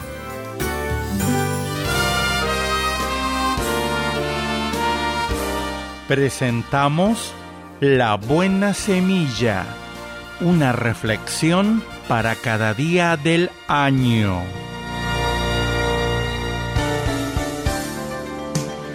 La buena semilla para hoy se encuentra en Job 9, versículos 9 y 10. Él, Dios, hizo la Osa, el Orión y las Pléyades, y los lugares secretos del sur. Él hace cosas grandes e incomprensibles y maravillosas sin número. Y en Génesis 1.27, creó Dios al hombre a su imagen, a imagen de Dios lo creó. La reflexión de hoy se titula El planeta azul. Contrastes. ¿Ha visto las fotos de la Tierra tomadas con ayuda de un telescopio espacial girando alrededor de ella? Son sorprendentes, hermosas y apacibles. El color dominante es el azul y esto básicamente debido a la inmensidad de los océanos por eso la Tierra ha sido poéticamente llamada el planeta azul. Pero, ¿qué vemos cada día en este hermoso planeta? Violencia, guerras, actos terroristas, inmoralidad, injusticia, corrupción, muerte, enfermedades, degradación del medio ambiente. ¿Cuál es la causa fundamental de esta situación? La Biblia da la respuesta. Leer Génesis capítulos 2 y 3. Al principio el hombre y la mujer creados por Dios a su imagen y semejanza se encontraban en un entorno perfecto y tenían una relación de confianza con Dios, pero el panorama se oscureció rápidamente. Tentados por Satanás, fueron llevados a desobedecer a su Creador. Así se rompió su relación con Dios. La violencia estalló y el primer asesinato se produjo. Desde entonces, la humanidad perdió su relación con Dios. Romanos 3, 11 y 12, trayendo todas las consecuencias mencionadas anteriormente. Y hay algo muy solemne para cada ser humano. Después de la muerte, esta separación de Dios será definitiva y eterna. Amigo oyente, entonces ya no hay esperanza? Sí, porque Dios ama a su criatura y quiere establecer una relación filial con cada uno de nosotros. Para escuchar este y otros programas, le invitamos que visite nuestra página web en labuenasemilla.com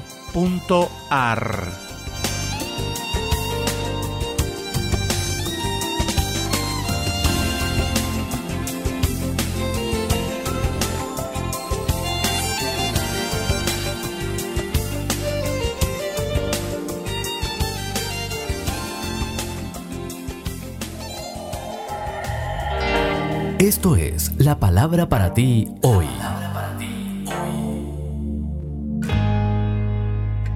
Y la palabra para ti hoy es Pensamientos sobre dar, primera de una serie de tres escrita por Bob Gass. En 2 de Corintios 8, 7 leemos Procuren también sobresalir en esta gracia de dar. Pablo escribió, pero ustedes así como sobresalen en todo, en fe, en palabras, en conocimiento, en dedicación y en su amor hacia nosotros, procuren también sobresalir en esta gracia de dar. ¿De qué está hablando Pablo aquí? De dar.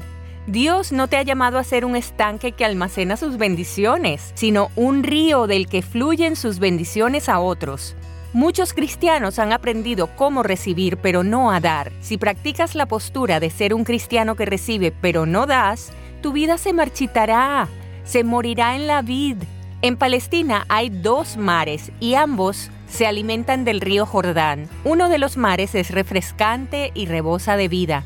En él viven peces, el verdor adorna sus orillas, Las ramas de los árboles se extienden sobre él y sus raíces sedientas beben de sus nutritivas aguas. Pero en el otro mar no hay nada de vida. Los peces no pueden vivir en él, nadie puede beber su agua porque está podrida y es repugnante. Sin embargo, ambos se alimentan del río Jordán. ¿Cuál es la diferencia? Que el mar de Galilea recibe el agua del Jordán, pero también la da. Por cada gota que le llega, otra gota sale. El otro mar acumula su agua, retiene cada gota que le llega. El mar de Galilea da y vive. El otro mar recibe y retiene y se llama el mar muerto. No pierdas el punto en esto. Cuando acumulas y guardas tu bendición para ti mismo, mueres espiritualmente, pero cuando das generosamente, entonces cobras vida espiritual.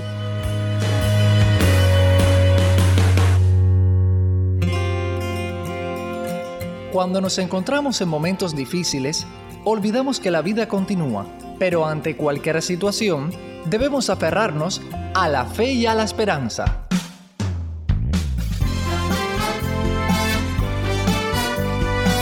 Meditaciones y comentarios con el pastor Alberto González en Mensajes, de, fe y, esperanza. Un saludo cordial desde La Habana, Cuba.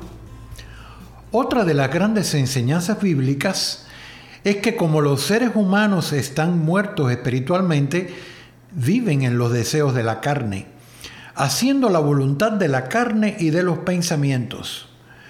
Por ello, la mente entenebrecida domina a las personas y viven sin tomar en cuenta a Dios. Eso les hace endurecer sus corazones e incentiva el proceso de corrupción debido al poder del pecado sin que sean del todo conscientes de la manera miserable en que viven. Lo peor es que piensan que así son felices y disfrutan la vida. ¿Conoces a personas así? Muertas en sus delitos y pecados, no son capaces de percibir que la vida con Cristo es mucho mejor. La Biblia enseña claro al decir que todos pecaron y están destituidos de la gloria de Dios. Ciertamente no hay hombre justo en la tierra que haga el bien y nunca peque, porque la paga del pecado es muerte. Esa es la enseñanza bíblica. Todas las personas que conoces y no han creído en Cristo todavía ya están condenadas. Aunque no estén conscientes de ello, están muertas espiritualmente. Un pasaje concluyente sobre la condición humana es Romanos 1, los versículos del 28 al 32.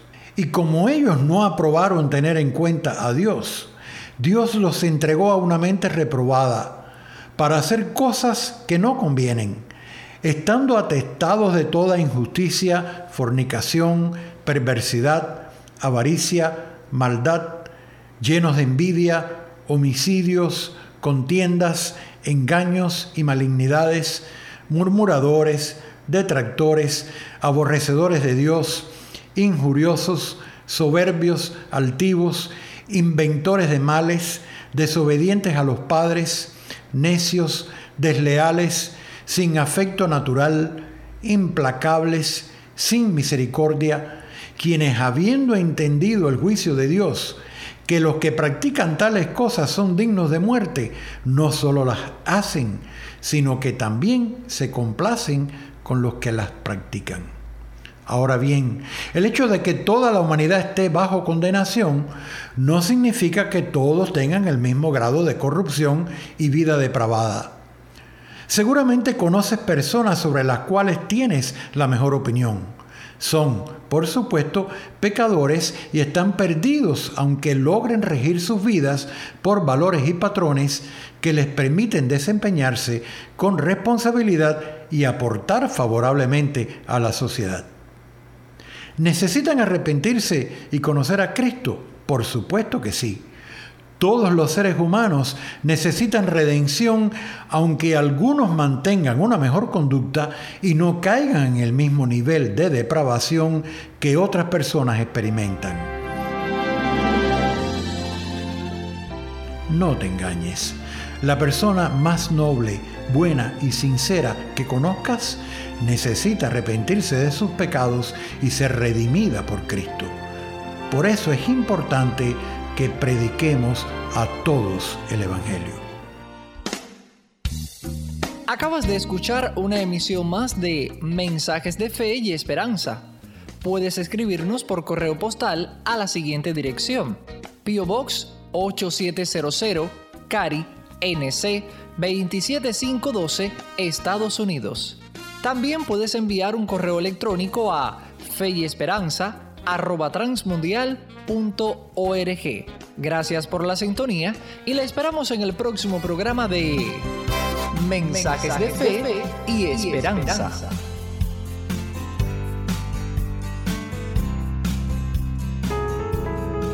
Estás escuchando Tiempo devocional, un tiempo de intimidad con Dios.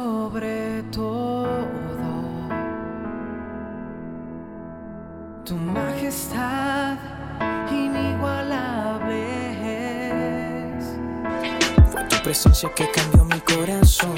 Escucha y comparte. Comparte. El dolor, no te imaginas cuánto. Tiempo devocional. En las plataformas Spotify, Google Podcast, Amazon Music y donde quiera que escuches tus podcasts. Nunca me abandonó.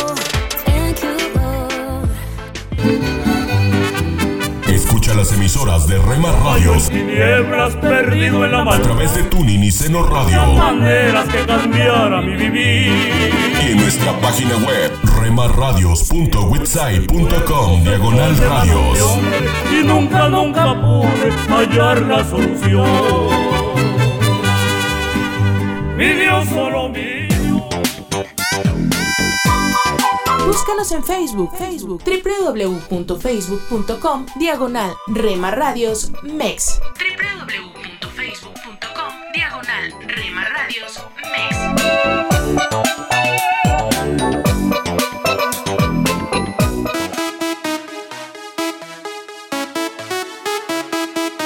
Porque somos parte de tu familia.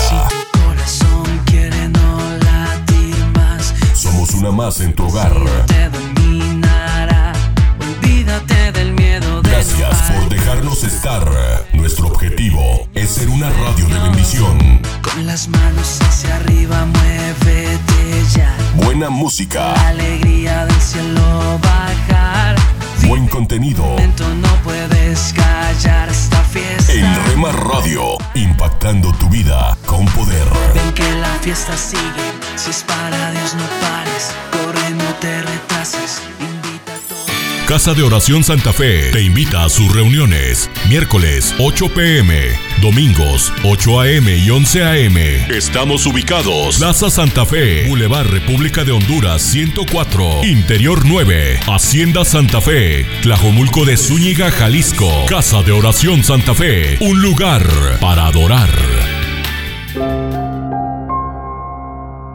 ¿A quién puedes defender? Si expresas tu apoyo, ¿qué crees que podría pasar con esa persona, contigo y con los demás?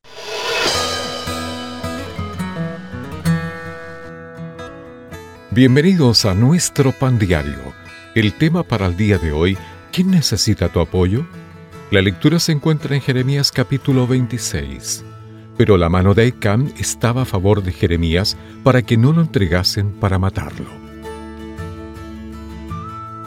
A Clifford Williams lo sentenciaron a morir por un asesinato que no cometió. Cada petición para que reconsideraran la evidencia en su contra fue denegada durante 42 años. Entonces, la abogada Shirley Thibodeau se enteró de su caso y no solo descubrió que no había evidencia para condenarlo, sino que otro hombre había confesado ser el asesino. A los 76 años de edad, Williams por fin fue exonerado y lo liberaron. Los profetas Jeremías y Urías también estaban en un gran problema. Le dijeron a Judá que Dios había prometido juzgar a su pueblo si no se arrepentía. Este mensaje enojó al pueblo y a los funcionarios de Judá, quienes intentaron matar a los profetas. En el caso de Urías lo lograron, pero ¿por qué no mataron a Jeremías? En parte porque la mano de Aicam, hijo de Safán, estaba a favor de Jeremías. Tal vez no conozcamos a ningún condenado a muerte, pero probablemente conocemos a alguien a quien le vendría bien nuestro apoyo. ¿Habrá alguien cuyos derechos no se estén respetando? ¿Alguien que sienta que sus talentos se desestiman o que nadie escucha su voz? Tal vez sea riesgoso dar un paso al frente como Tibodó o Aikán, pero es lo correcto. ¿Quién necesita que lo defendamos como Dios nos guíe a hacerlo? Oremos. Querido Señor, ayúdame a amar a los demás como tú me has amado. Para tener acceso a más información y otros recursos espirituales, visítenos en www.nuestropandiario.org.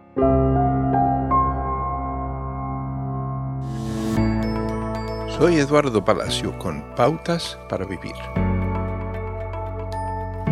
La justicia es importante para Dios y la Biblia dice que debemos buscar la justicia pero amar misericordia. Obtener venganza dice que es la tarea de Dios, no la nuestra. ¿Cómo podemos equilibrar la búsqueda de justicia con la misericordia? Cuando experimentamos o nos enteramos de un crimen cometido, queremos justicia y con razón. Sin embargo, a menudo definimos la justicia únicamente como castigo. El castigo se enfoca en el pasado, a menudo produciendo vergüenza, amargura y una conciencia prohibitiva. No solemos detenernos a pensar en la misericordia o en el destino del malhechor.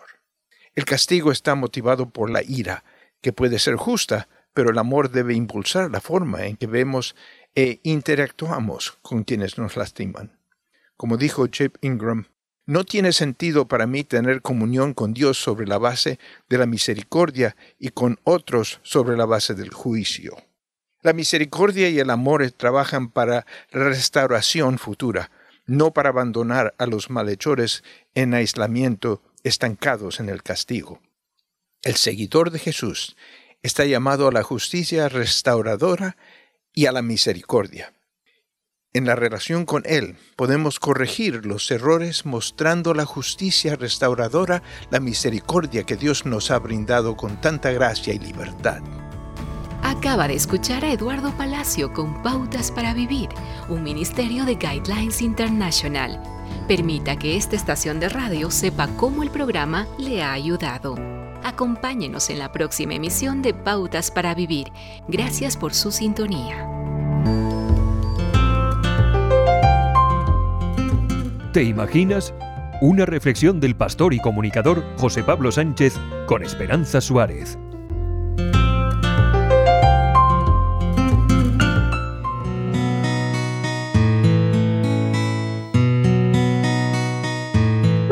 La joven Verane creció en una familia devota al dios Bagá, un culto tradicional en el suroeste de Etiopía.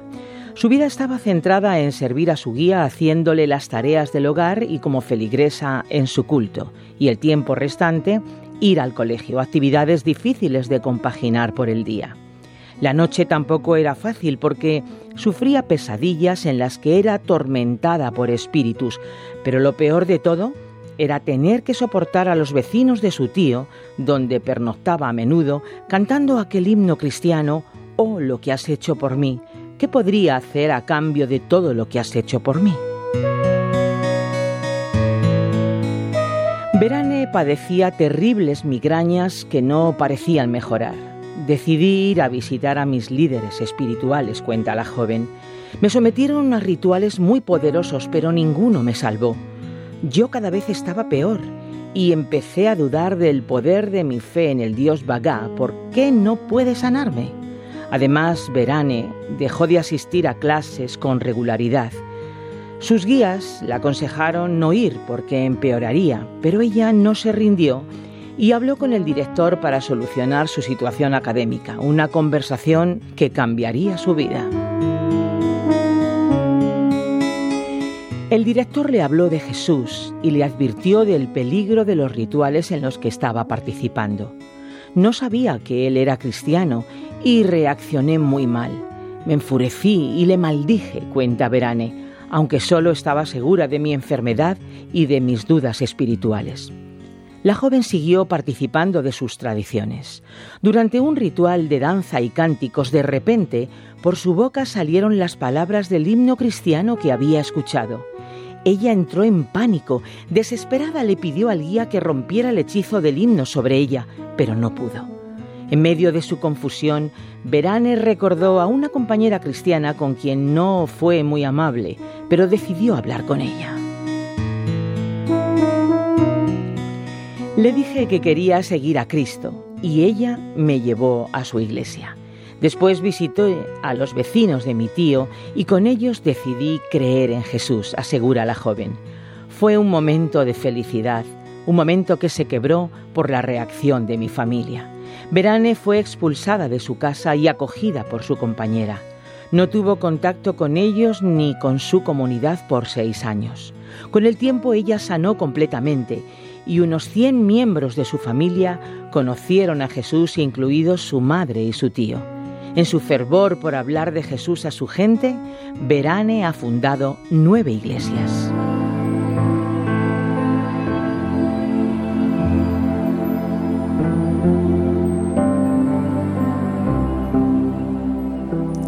¿Te imaginas tener todas las noches pesadillas, despertarte angustiada con la certeza de que fuerzas espirituales están allí, en la oscuridad de tu cuarto, atormentándote?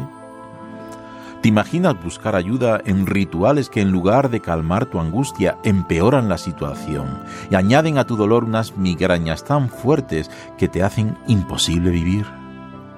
¿Te imaginas que en un ritual surge una canción en tus labios adorando a Jesucristo y que nadie es capaz de callar, ni siquiera tú misma, y en ese momento te das cuenta de que tal vez estás buscando en el lugar incorrecto la salud que necesitas?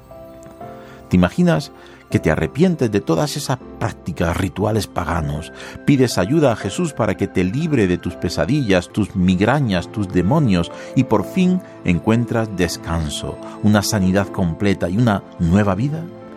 Pues no te lo imagines más, es verdad, la verdad de aquellos que claman por liberación espiritual en el nombre de Jesús.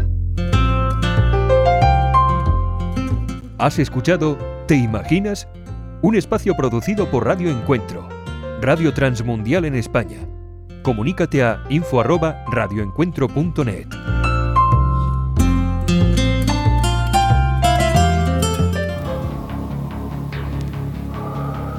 En las nubes de la incertidumbre, el dolor y el desaliento, surge un rayo de esperanza en la voz internacional de la radio de Guillermo Villanueva.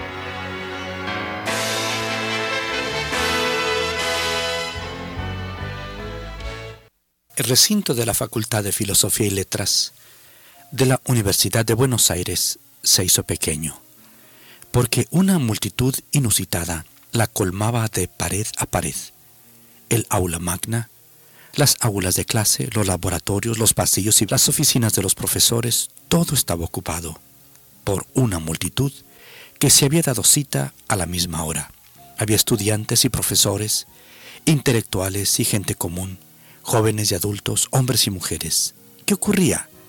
Esa noche iba a dictar una conferencia José Ortega y Gasset. En diversos lugares se habían instalado altavoces para que la voz del genial filósofo español fuese escuchada con claridad, aunque no todos pudieran verle.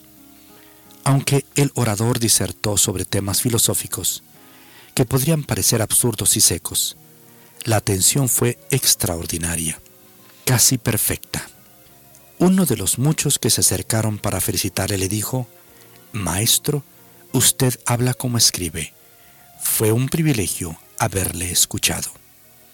Pero sabes, mi amigo, que hay una invitación mayor e incomparable y más valiosa que haber escuchado a Ortega y Gasset. Y esta la encontramos en la Biblia, en Marcos 9:7 cuando Dios Padre dice, este es Jesús, mi Hijo amado, a Él oíd, a Él oíd. Nosotros podemos oír a Jesús, los que conocemos a Cristo, y no tenemos que hacer largas filas. o admirarlo de lejos entre las multitudes. No. Podemos oírle personalmente, que habla a nuestro corazón suavemente. Diariamente podemos darnos cuenta de su voz, que nos habla y nos dice, te amo. Y aquel que no es cristiano, Jesús le dice, yo te perdono, cuando uno le abre el corazón. Nosotros le podemos oír cuando abrimos las puertas de nuestra vida y Él entra. Y le podemos oír cuando con el corazón contrito y humillado nos acercamos a Él. Le podemos oír cuando caminamos en sus pisadas, después de haberle recibido como Salvador.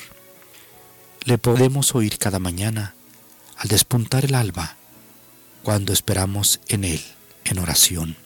Le podemos oír al terminar un día agitado y nos acercamos a Él con fe. Le podemos oír todos los días, siempre y cuando le hayamos dado entrada y cabida en nuestro corazón, al aceptarle como Salvador y Señor. Le podemos oír en los momentos difíciles, estando bajo nubes grises, en medio de la tentación, del dolor o de la miseria, podemos oír a Jesús. Pero tenemos que abrir nuestro oído espiritual y podemos escuchar su voz. Cualquiera que quiere venir a Cristo puede venir a Él. Cualquiera que le quiera recibir, le puede aceptar. Cualquiera que quiere oírle, le podrá escuchar. Pero tiene que ser con un corazón abierto, humillado y arrepentido. Si tú nunca has aceptado al Señor, Déjale entrar a tu corazón para que te perdone. Y de esa manera tus oídos serán abiertos y podrás escuchar al Rey de Reyes y Señor de Señores que habla tu corazón. Amén. Esperamos que esta audición, un rayo de esperanza, haya penetrado en su corazón. Si en algo podemos servirle, por favor dirija su correspondencia a Guillermo Villanueva, apartado 77-335, México, Distrito Federal, 11200. Le invitamos para que nos sintonice a esta misma hora y por esta misma estación. Muchas gracias por la amabilidad de su atención. Brian es un pastor de jóvenes su voluntario más improbable, Earl, no tenía la edad adecuada para ayudar con adolescentes. Tenía el aspecto de alguien quien había vivido durante mucho tiempo y no creía que tuviera ninguna habilidad que pudiera ayudar. Esto fue lo que le dijo a Brian.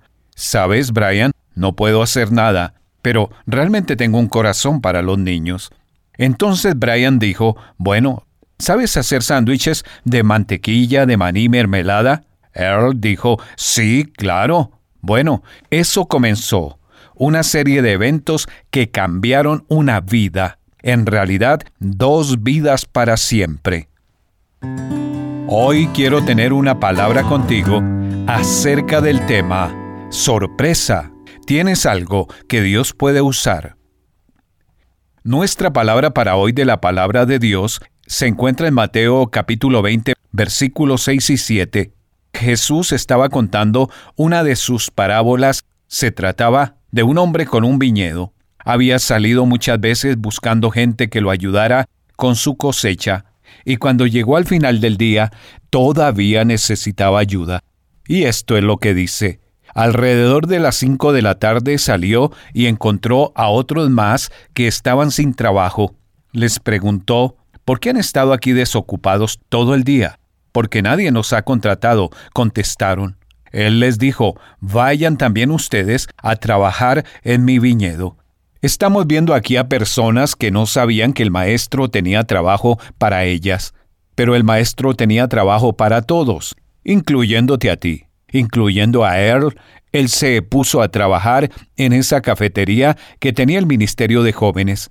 Estaba haciendo sándwiches de mantequilla de maní y mermelada, una noche un motociclista duro, rudo, bastante intimidante, entró enojado y se acercó a Brian después de escuchar la presentación de Cristo, diciéndole, no creo nada de esto. Muéstrame una razón por la que debería creerlo. Earl dejó a un lado su cuchillo para untar mantequilla de maní y comenzó a llorar en una esquina. Brian señaló hacia donde estaba y le dijo al motociclista, ¿Ves a ese hombre allí? ¿Ves sus lágrimas? Esas son por ti. Él está orando por ti. De repente el motociclista se ablandó por primera vez aquella noche y dijo, ¿Ese viejo está orando por mí? ¿Está llorando por mí? Brian dijo, sí, Jesús te ama. Y ese motociclista aceptó a Cristo esa noche. Hay muchos como él por ahí, tal vez tú eres uno de ellos, tal vez pienses que no tienes ninguna habilidad sobresaliente. Eres como esas personas que dijeron, bueno, nadie nos ha contratado, nadie nos ha pedido que hagamos algo. ¿Estarías dispuesto a decir, Señor, no sé qué puedo hacer por ti, pero quiero hacer una diferencia con el tiempo que me queda? Por lo tanto, aquí estoy, envíame. Nunca se sabe lo que Dios va a usar. Tal vez tu sonrisa, tu forma de manejar, quizás use tus habilidades como preparador de comidas caseras o para hornear deliciosas galletas y pasteles a fin de alcanzar a las personas solitarias y en sufrimiento. A lo mejor va a utilizarte para que escuches, o va a utilizar tus lágrimas como la lágrima de Earl. Posiblemente él usará la forma como escribiste tus cartas, el dolor de tus antecedentes que realmente podrían conectarte con otras personas que tienen el mismo tipo de pasado. O tal vez te pedirá que hagas sándwiches de mantequilla de maní y mermelada. Pero, ¿dejarías que Dios pusiera en tu corazón algún grupo de personas necesitadas, algún ministerio, alguna obra para Él? Y luego decirle a alguien que tienes esa carga que estás dispuesto a hacer cualquier cosa. Confía en Dios. Él te conoce íntimamente y te pondrá en un lugar para ministrar. Tú eres esa persona única que podría hacer una diferencia única para Él. Jesús te está diciendo ahora mismo, ve tú también y trabaja en mi viña. Como a Earl, cuando lo pusieron con sus sándwiches de mantequilla de maní en el lugar correcto, en el momento correcto. Su corazón y sus lágrimas trajeron a un hombre aparentemente inalcanzable a Jesucristo. Jesús te necesita para ser uno de sus héroes sorprendentes. Una palabra contigo de Ran Hatchcraft. Muy buenos días. Esta mañana abrimos la escritura en el Evangelio de Juan capítulo 2. Evangelio de Juan capítulo 2 versículo 1 dice, al tercer día se hicieron unas bodas en Caná de Galilea, y estaba allí la madre de Jesús. Y fueron también invitados a las bodas Jesús y sus discípulos. Y faltando el vino, la madre de Jesús le dijo, ¿no tienen vino? Jesús le dijo, ¿qué tienes conmigo, mujer? Aún no ha venido mi hora. Su madre dijo a los que servían, haced todo lo que os dijere. Y estaban allí seis tinajas de piedra para agua conforme al rito de la purificación de los judíos, en cada una de las cuales cabían dos o tres cántaros. Jesús les dijo, llenad estas tinajas de agua, y las llenaron hasta arriba. Entonces les dijo, sacad ahora y llevadlo al maestresala, y se lo llevaron, y cuando el maestresala probó el agua hecha vino, sin saber él de dónde era, aunque lo sabían los sirvientes que habían sacado el agua, llamó al esposo y le dijo, todo hombre sirve primero el buen vino y cuando ya han bebido mucho entonces el inferior, mas tú has reservado el buen vino hasta ahora. Este principio de señales hizo Jesús en Caná de Galilea y manifestó su gloria, y sus discípulos creyeron en él. Qué tremendo, qué tremendo pasaje y qué tremendo acontecimiento. Son unas fiestas de boda que se están llevando adelante y, y de repente falta el vino. Y sabe que en la cultura hebrea que en una fiesta de bodas falta el vino era una deshonra para el novio. Entonces María la madre de Jesús, viene y le dice, hijo, no tienen vino. Y él le dijo, ¿qué tienes conmigo, mujer? Aún no ha venido mi hora. ¿Qué le estaba diciendo Jesús a su madre? Le estaba diciendo, en el plan de Dios, en el cronómetro del cielo, todavía no está marcado que tengo que hacer un milagro. Sin embargo, María dice a los que servían, hagan todo lo que Él os dijere. Y qué interesante es pensar en María, ¿verdad? A veces los cristianos miramos con recelo a la persona de María en el contexto bíblico, en el texto bíblico, en la historia. Pero alguna vez se puso a pensar qué habrá sido ser la madre del niño Dios. Se puso a pensar. Se puso a pensar lo que habrá significado para ella una doncella de las montañas de Judea. Estar embarazada cuando todavía no había conocido varón. ¿Qué piensa usted que decía la sociedad? ¿Que había sido la intervención del Espíritu Santo de Dios? Sin duda que no. Y ella llevaba en su corazón, como la escritura nos muestra, cuando el niño fue presentado en el templo y todos hablaban maravillas de él, dice que ella guardaba todas estas cosas en su corazón. Y el hecho de que María le dijera, no tienen vino, sin duda es que en su corazón ella quería que el mundo supiese que lo que en ella había estado no era nada más ni nada menos que Dios mismo. Y que ese ser maravilloso no era nada más ni nada menos que la obra del Espíritu Santo en su vida. Y la razón por la cual le dice al hijo, no tienen vino, como esperando que un milagro, una señal divina se viera de él para que ellos creyesen. Es interesante pensarlo. ¿Sabe por qué?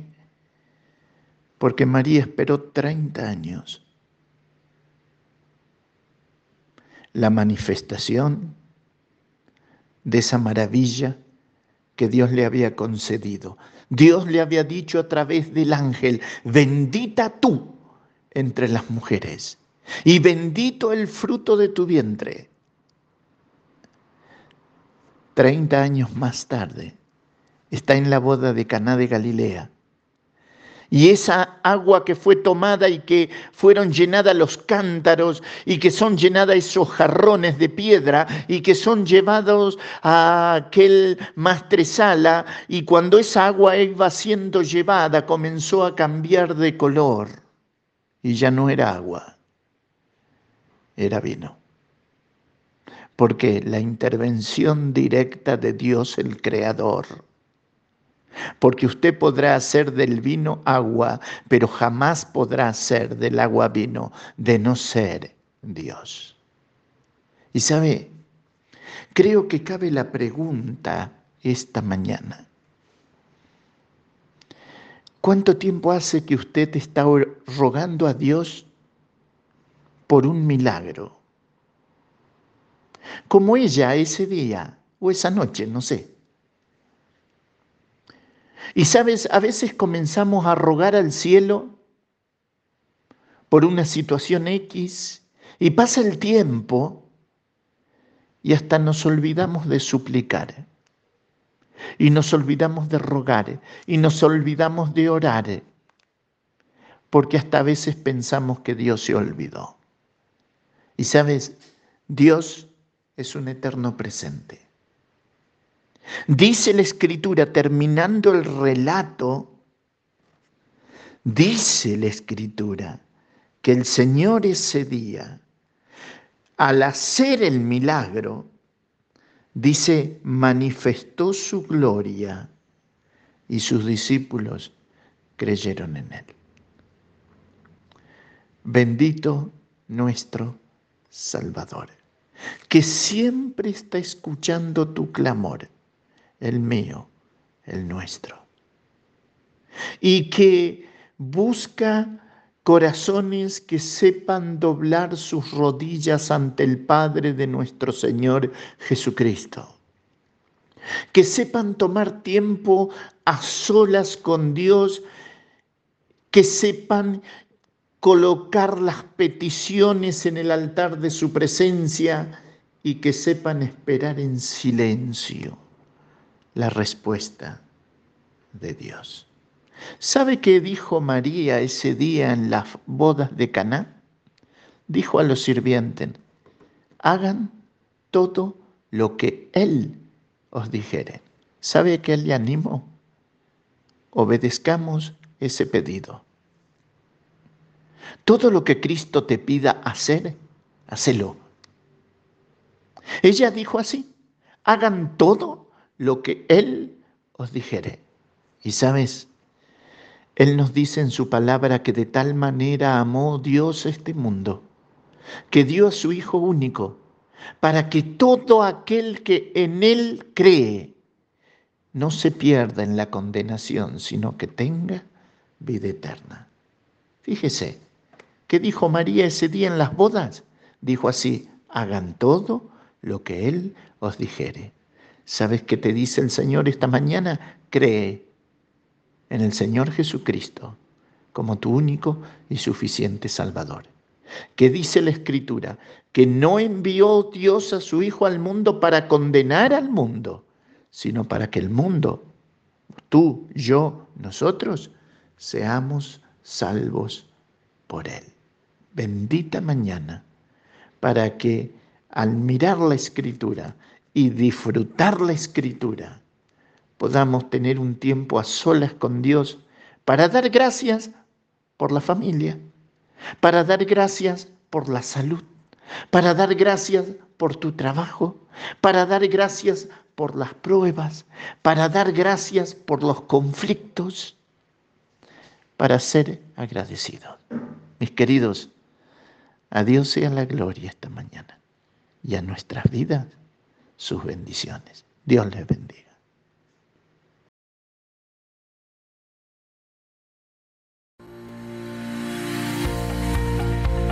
Devocional con el pastor Constantino Varas de Valdés. ¿Crees que Dios te ha olvidado? Aprende a esperar en Él. ¿Qué tal? David experimentó el desafío de esperar en Dios. Cuando escribió el Salmo 13, en los versículos 1 y 2, abrió su corazón para decirle a Dios, ¿Hasta cuándo, Señor? ¿Hasta cuándo me ocultarás tu rostro? ¿Te olvidarás de mí para siempre? ¿Hasta cuándo debo estar angustiado y andar triste todo el día? David presentó la misma pregunta cuatro veces. ¿Hasta cuándo? Estaba cansado de esperar. Estaba pasando por una aflicción grave y parecía no haber alivio a la vista. Estaba solo. Parecía que sus enemigos habían triunfado. Preguntó si Dios lo había olvidado o estaba ocultando su rostro. No nos quedemos solamente con este salmo. Veamos el número 27. En el último versículo escribió, Espera con paciencia al Señor, sé valiente y esforzado. Sí, espera al Señor con paciencia. Parece ser un David diferente, y lo es. El hombre que una vez preguntó a Dios, ¿por qué me has olvidado? Ahora declara, espera en el Señor. No sabemos cuánto tiempo transcurrió entre el Salmo 13 y el 27, pero durante la espera, David conoció el carácter y los atributos de Dios. En el Salmo 27, versículo 1, dijo, El Señor es mi luz y mi salvación. ¿A quién temeré? El Señor es la fortaleza de mi vida. ¿De quién he de atemorizarme? David había desarrollado confianza en el Señor. ahora recomendaba que otros esperaran en Él. A ti y a mí también nos cuesta esperar que Dios responda. Algunos se han cansado dejaron de orar. El desánimo y la tristeza los llevó al límite. Como una embarcación en alta mar, se han abandonado a la deriva. Su fe está en una crisis. Ya no saben si Dios responde o no lo hace. Hoy quiero recordarte que Dios tiene razones perfectas, exactas y oportunas para permitir una demora en responder una oración. David esperó que Dios respondiera durante casi 10 años, hasta que le dio el triunfo sobre Saúl. Dios usó esos años para desarrollar el carácter espiritual de David y prepararlo para ser un buen rey.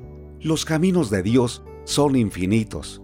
Es imposible que entendamos todas las razones de lo que está preparando. De algo sí podemos estar seguros.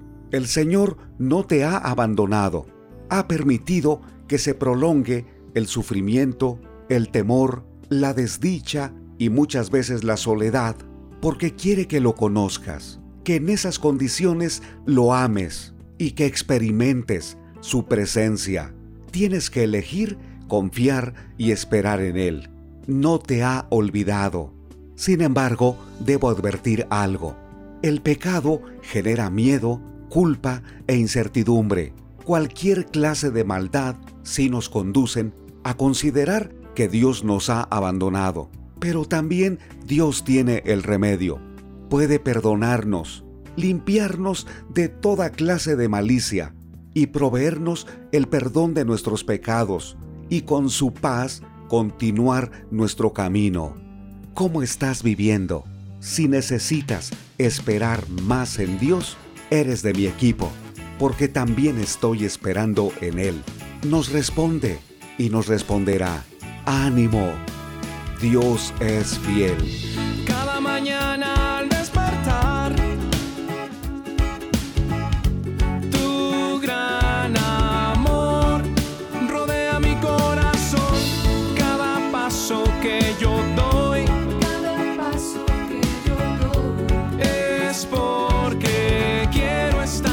cerca de ti, sentado a tus pies, escuchándote. Cada día poder conocerte más y Estás escuchando Tiempo devocional, un tiempo de intimidad con Dios.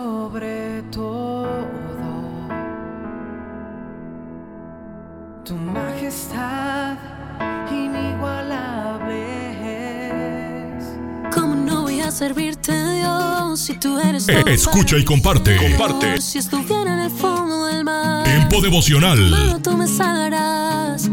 ¿Cómo En no las plataformas? Spotify, Google Podcast, Amazon Music y donde quiera que escuches tus podcasts. Por amor, mi mejor canción. Solo tú. El fin del mundo. Escucha las emisoras de Rema Radios través de Tuning y Seno Radio se acabará. y en nuestra página web remarradios.witsai.com diagonal radios. Se está cumpliendo lo que escrito está.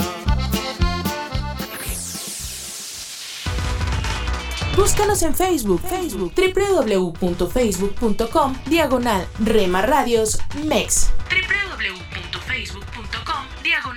Rema Radios MEX.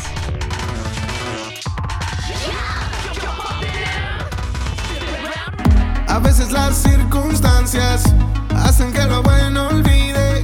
Porque somos parte de tu familia. Por todo lo que en la vida se recibe, yo tengo Somos una más en tu hogar. que agradecer y luego. Gracias por dejarnos estar. Nuestro objetivo es ser una radio de bendición. Cuando yo recibo de tu aire, estar vivo para mí es un detalle Buena música, que me regalas hoy. Sé que tú me amas. buen contenido. Cuando yo recibo de tu aire, estar En Rema Radio, impactando tu vida con poder. y reiré porque de vivir Casa de Oración Santa Fe te invita a sus reuniones. Miércoles 8 pm, domingos 8 am y 11 am. Estamos ubicados. Plaza Santa Fe, Boulevard República de Honduras 104, Interior 9, Hacienda Santa Fe, Tlajomulco de Zúñiga, Jalisco. Casa de Oración Santa Fe, un lugar para adorar. Estás escuchando Tiempo devocional, un tiempo de intimidad con Dios.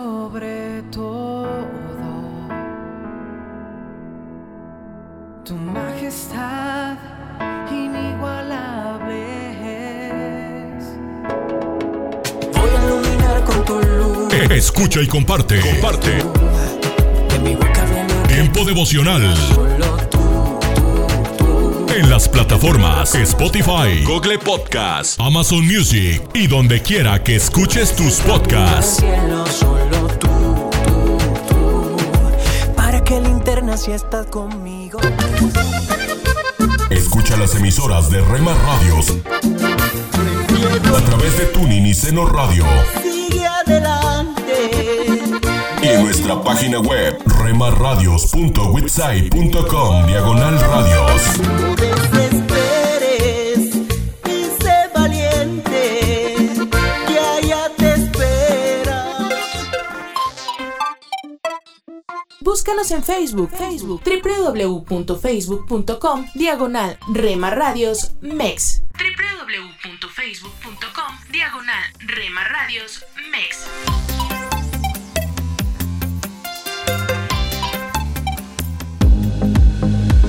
Voy a correr a tus brazos. Porque somos parte de tu familia. Que nunca me abandones. Somos una más en tu hogar. Los sueños que están en tu corazón. Gracias por dejarnos estar. Nuestro objetivo es ser una radio de bendición.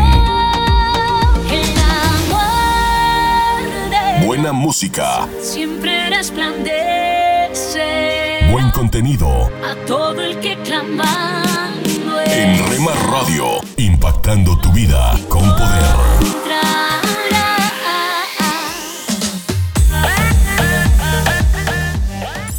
Casa de Oración Santa Fe te invita a sus reuniones. Miércoles 8 pm, domingos 8 am y 11 am. Estamos ubicados. Plaza Santa Fe, Boulevard República de Honduras 104, Interior 9, Hacienda Santa Fe, Tlajomulco de Zúñiga, Jalisco. Casa de Oración Santa Fe, un lugar para adorar.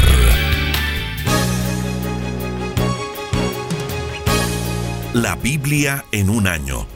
Día 213.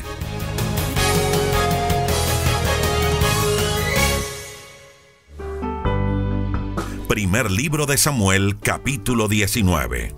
Saúl trata de matar a David. Saúl le ordenó a su hijo Jonatán y a sus ayudantes que mataran a David. Pero como Jonatán lo quería mucho, le avisó del peligro que corría. Cuídate mucho, que mi padre quiere matarte. Escóndete en el campo mañana temprano. Yo iré con mi padre cerca del lugar donde estés escondido. Allí le pediré que no te haga daño y te haré saber lo que me responda.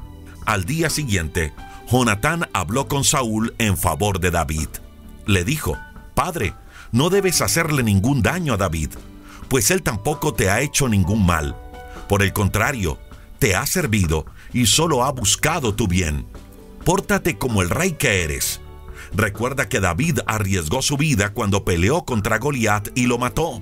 Ese día nos ayudó a vencer a los filisteos y tú mismo estabas muy contento. ¿Cómo es posible que ahora quieras matar a David si no ha hecho nada malo? Cuando Saúl escuchó eso, le dijo a Jonatán, Te juro por Dios que no le haré ningún daño a David. Entonces Jonatán llamó a David y le contó lo que había hablado con Saúl. Luego llevó a David con el rey Saúl y David volvió a servirle al rey.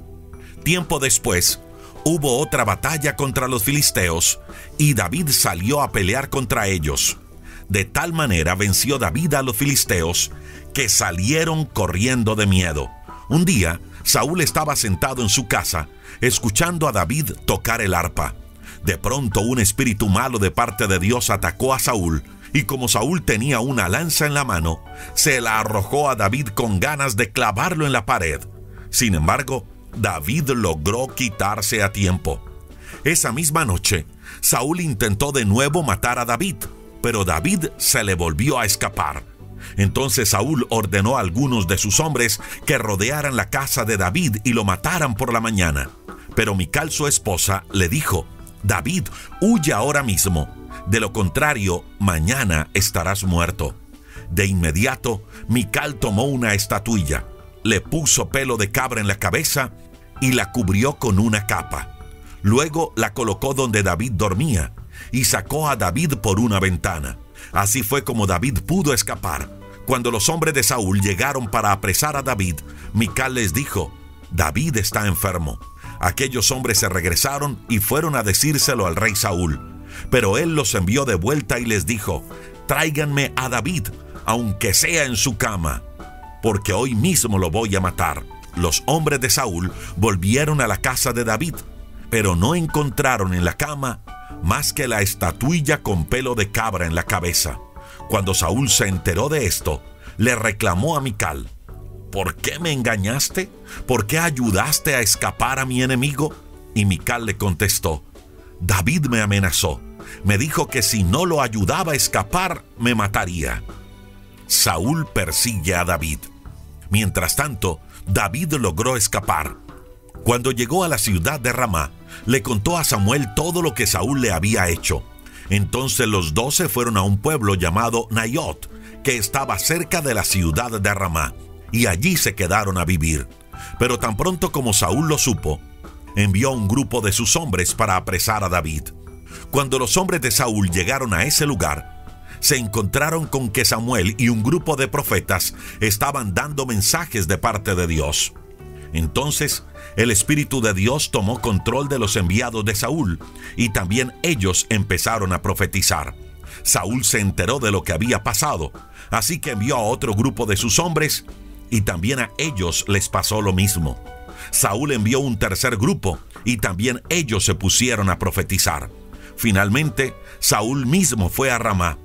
Cuando llegó al gran pozo que está en Secú, preguntó, ¿Dónde están Samuel y David? En Nayot, cerca de Ramá, le contestaron. Saúl se puso en camino hacia Nayot, pero el Espíritu de Dios vino sobre él, y en todo el camino a Nayot iba profetizando. Cuando llegó a donde estaba Samuel, se quitó toda la ropa, y todo el día y toda la noche se la pasó dando mensajes de parte de Dios. De allí viene el refrán que dice, hasta Saúl es profeta. Primer libro de Samuel, capítulo 20. Jonatán ayuda a David. De Nayot, David se fue a donde estaba Jonatán y le preguntó, ¿De qué maldad se me acusa? ¿En qué le he fallado a tu padre para que quiera matarme? Nadie va a matarte, contestó Jonatán. Eso jamás pasará. Mi padre siempre me cuenta todo lo que piensa hacer, tenga o no importancia. ¿Tú crees que no me contaría algo así? Pero David insistió. Te juro por Dios y por ti mismo que puedo morir en cualquier momento. Tu padre sabe bien que tú y yo somos buenos amigos y seguramente habrá pensado, si se lo digo a Jonatán, haré que se ponga triste. Dime entonces, ¿qué quieres que haga? le respondió Jonatán. Y David le dijo, Mañana se celebra la fiesta de la luna nueva. Se supone que yo debo comer con tu padre, pues es el rey te ruego que me dejes esconderme en el campo hasta pasado mañana. Si tu padre pregunta por mí, dile que tú me diste permiso de ir a Belén, que es mi pueblo, a celebrar la fiesta con mi familia. Si no se enoja, podré estar tranquilo, pero si se enoja, puedes estar seguro de que quiere matarme. Tú y yo hemos hecho un pacto de amistad delante de Dios. Por eso te ruego que me hagas un favor. Si hice algo malo, mátame tú mismo prefiero que lo hagas tú y no tu padre.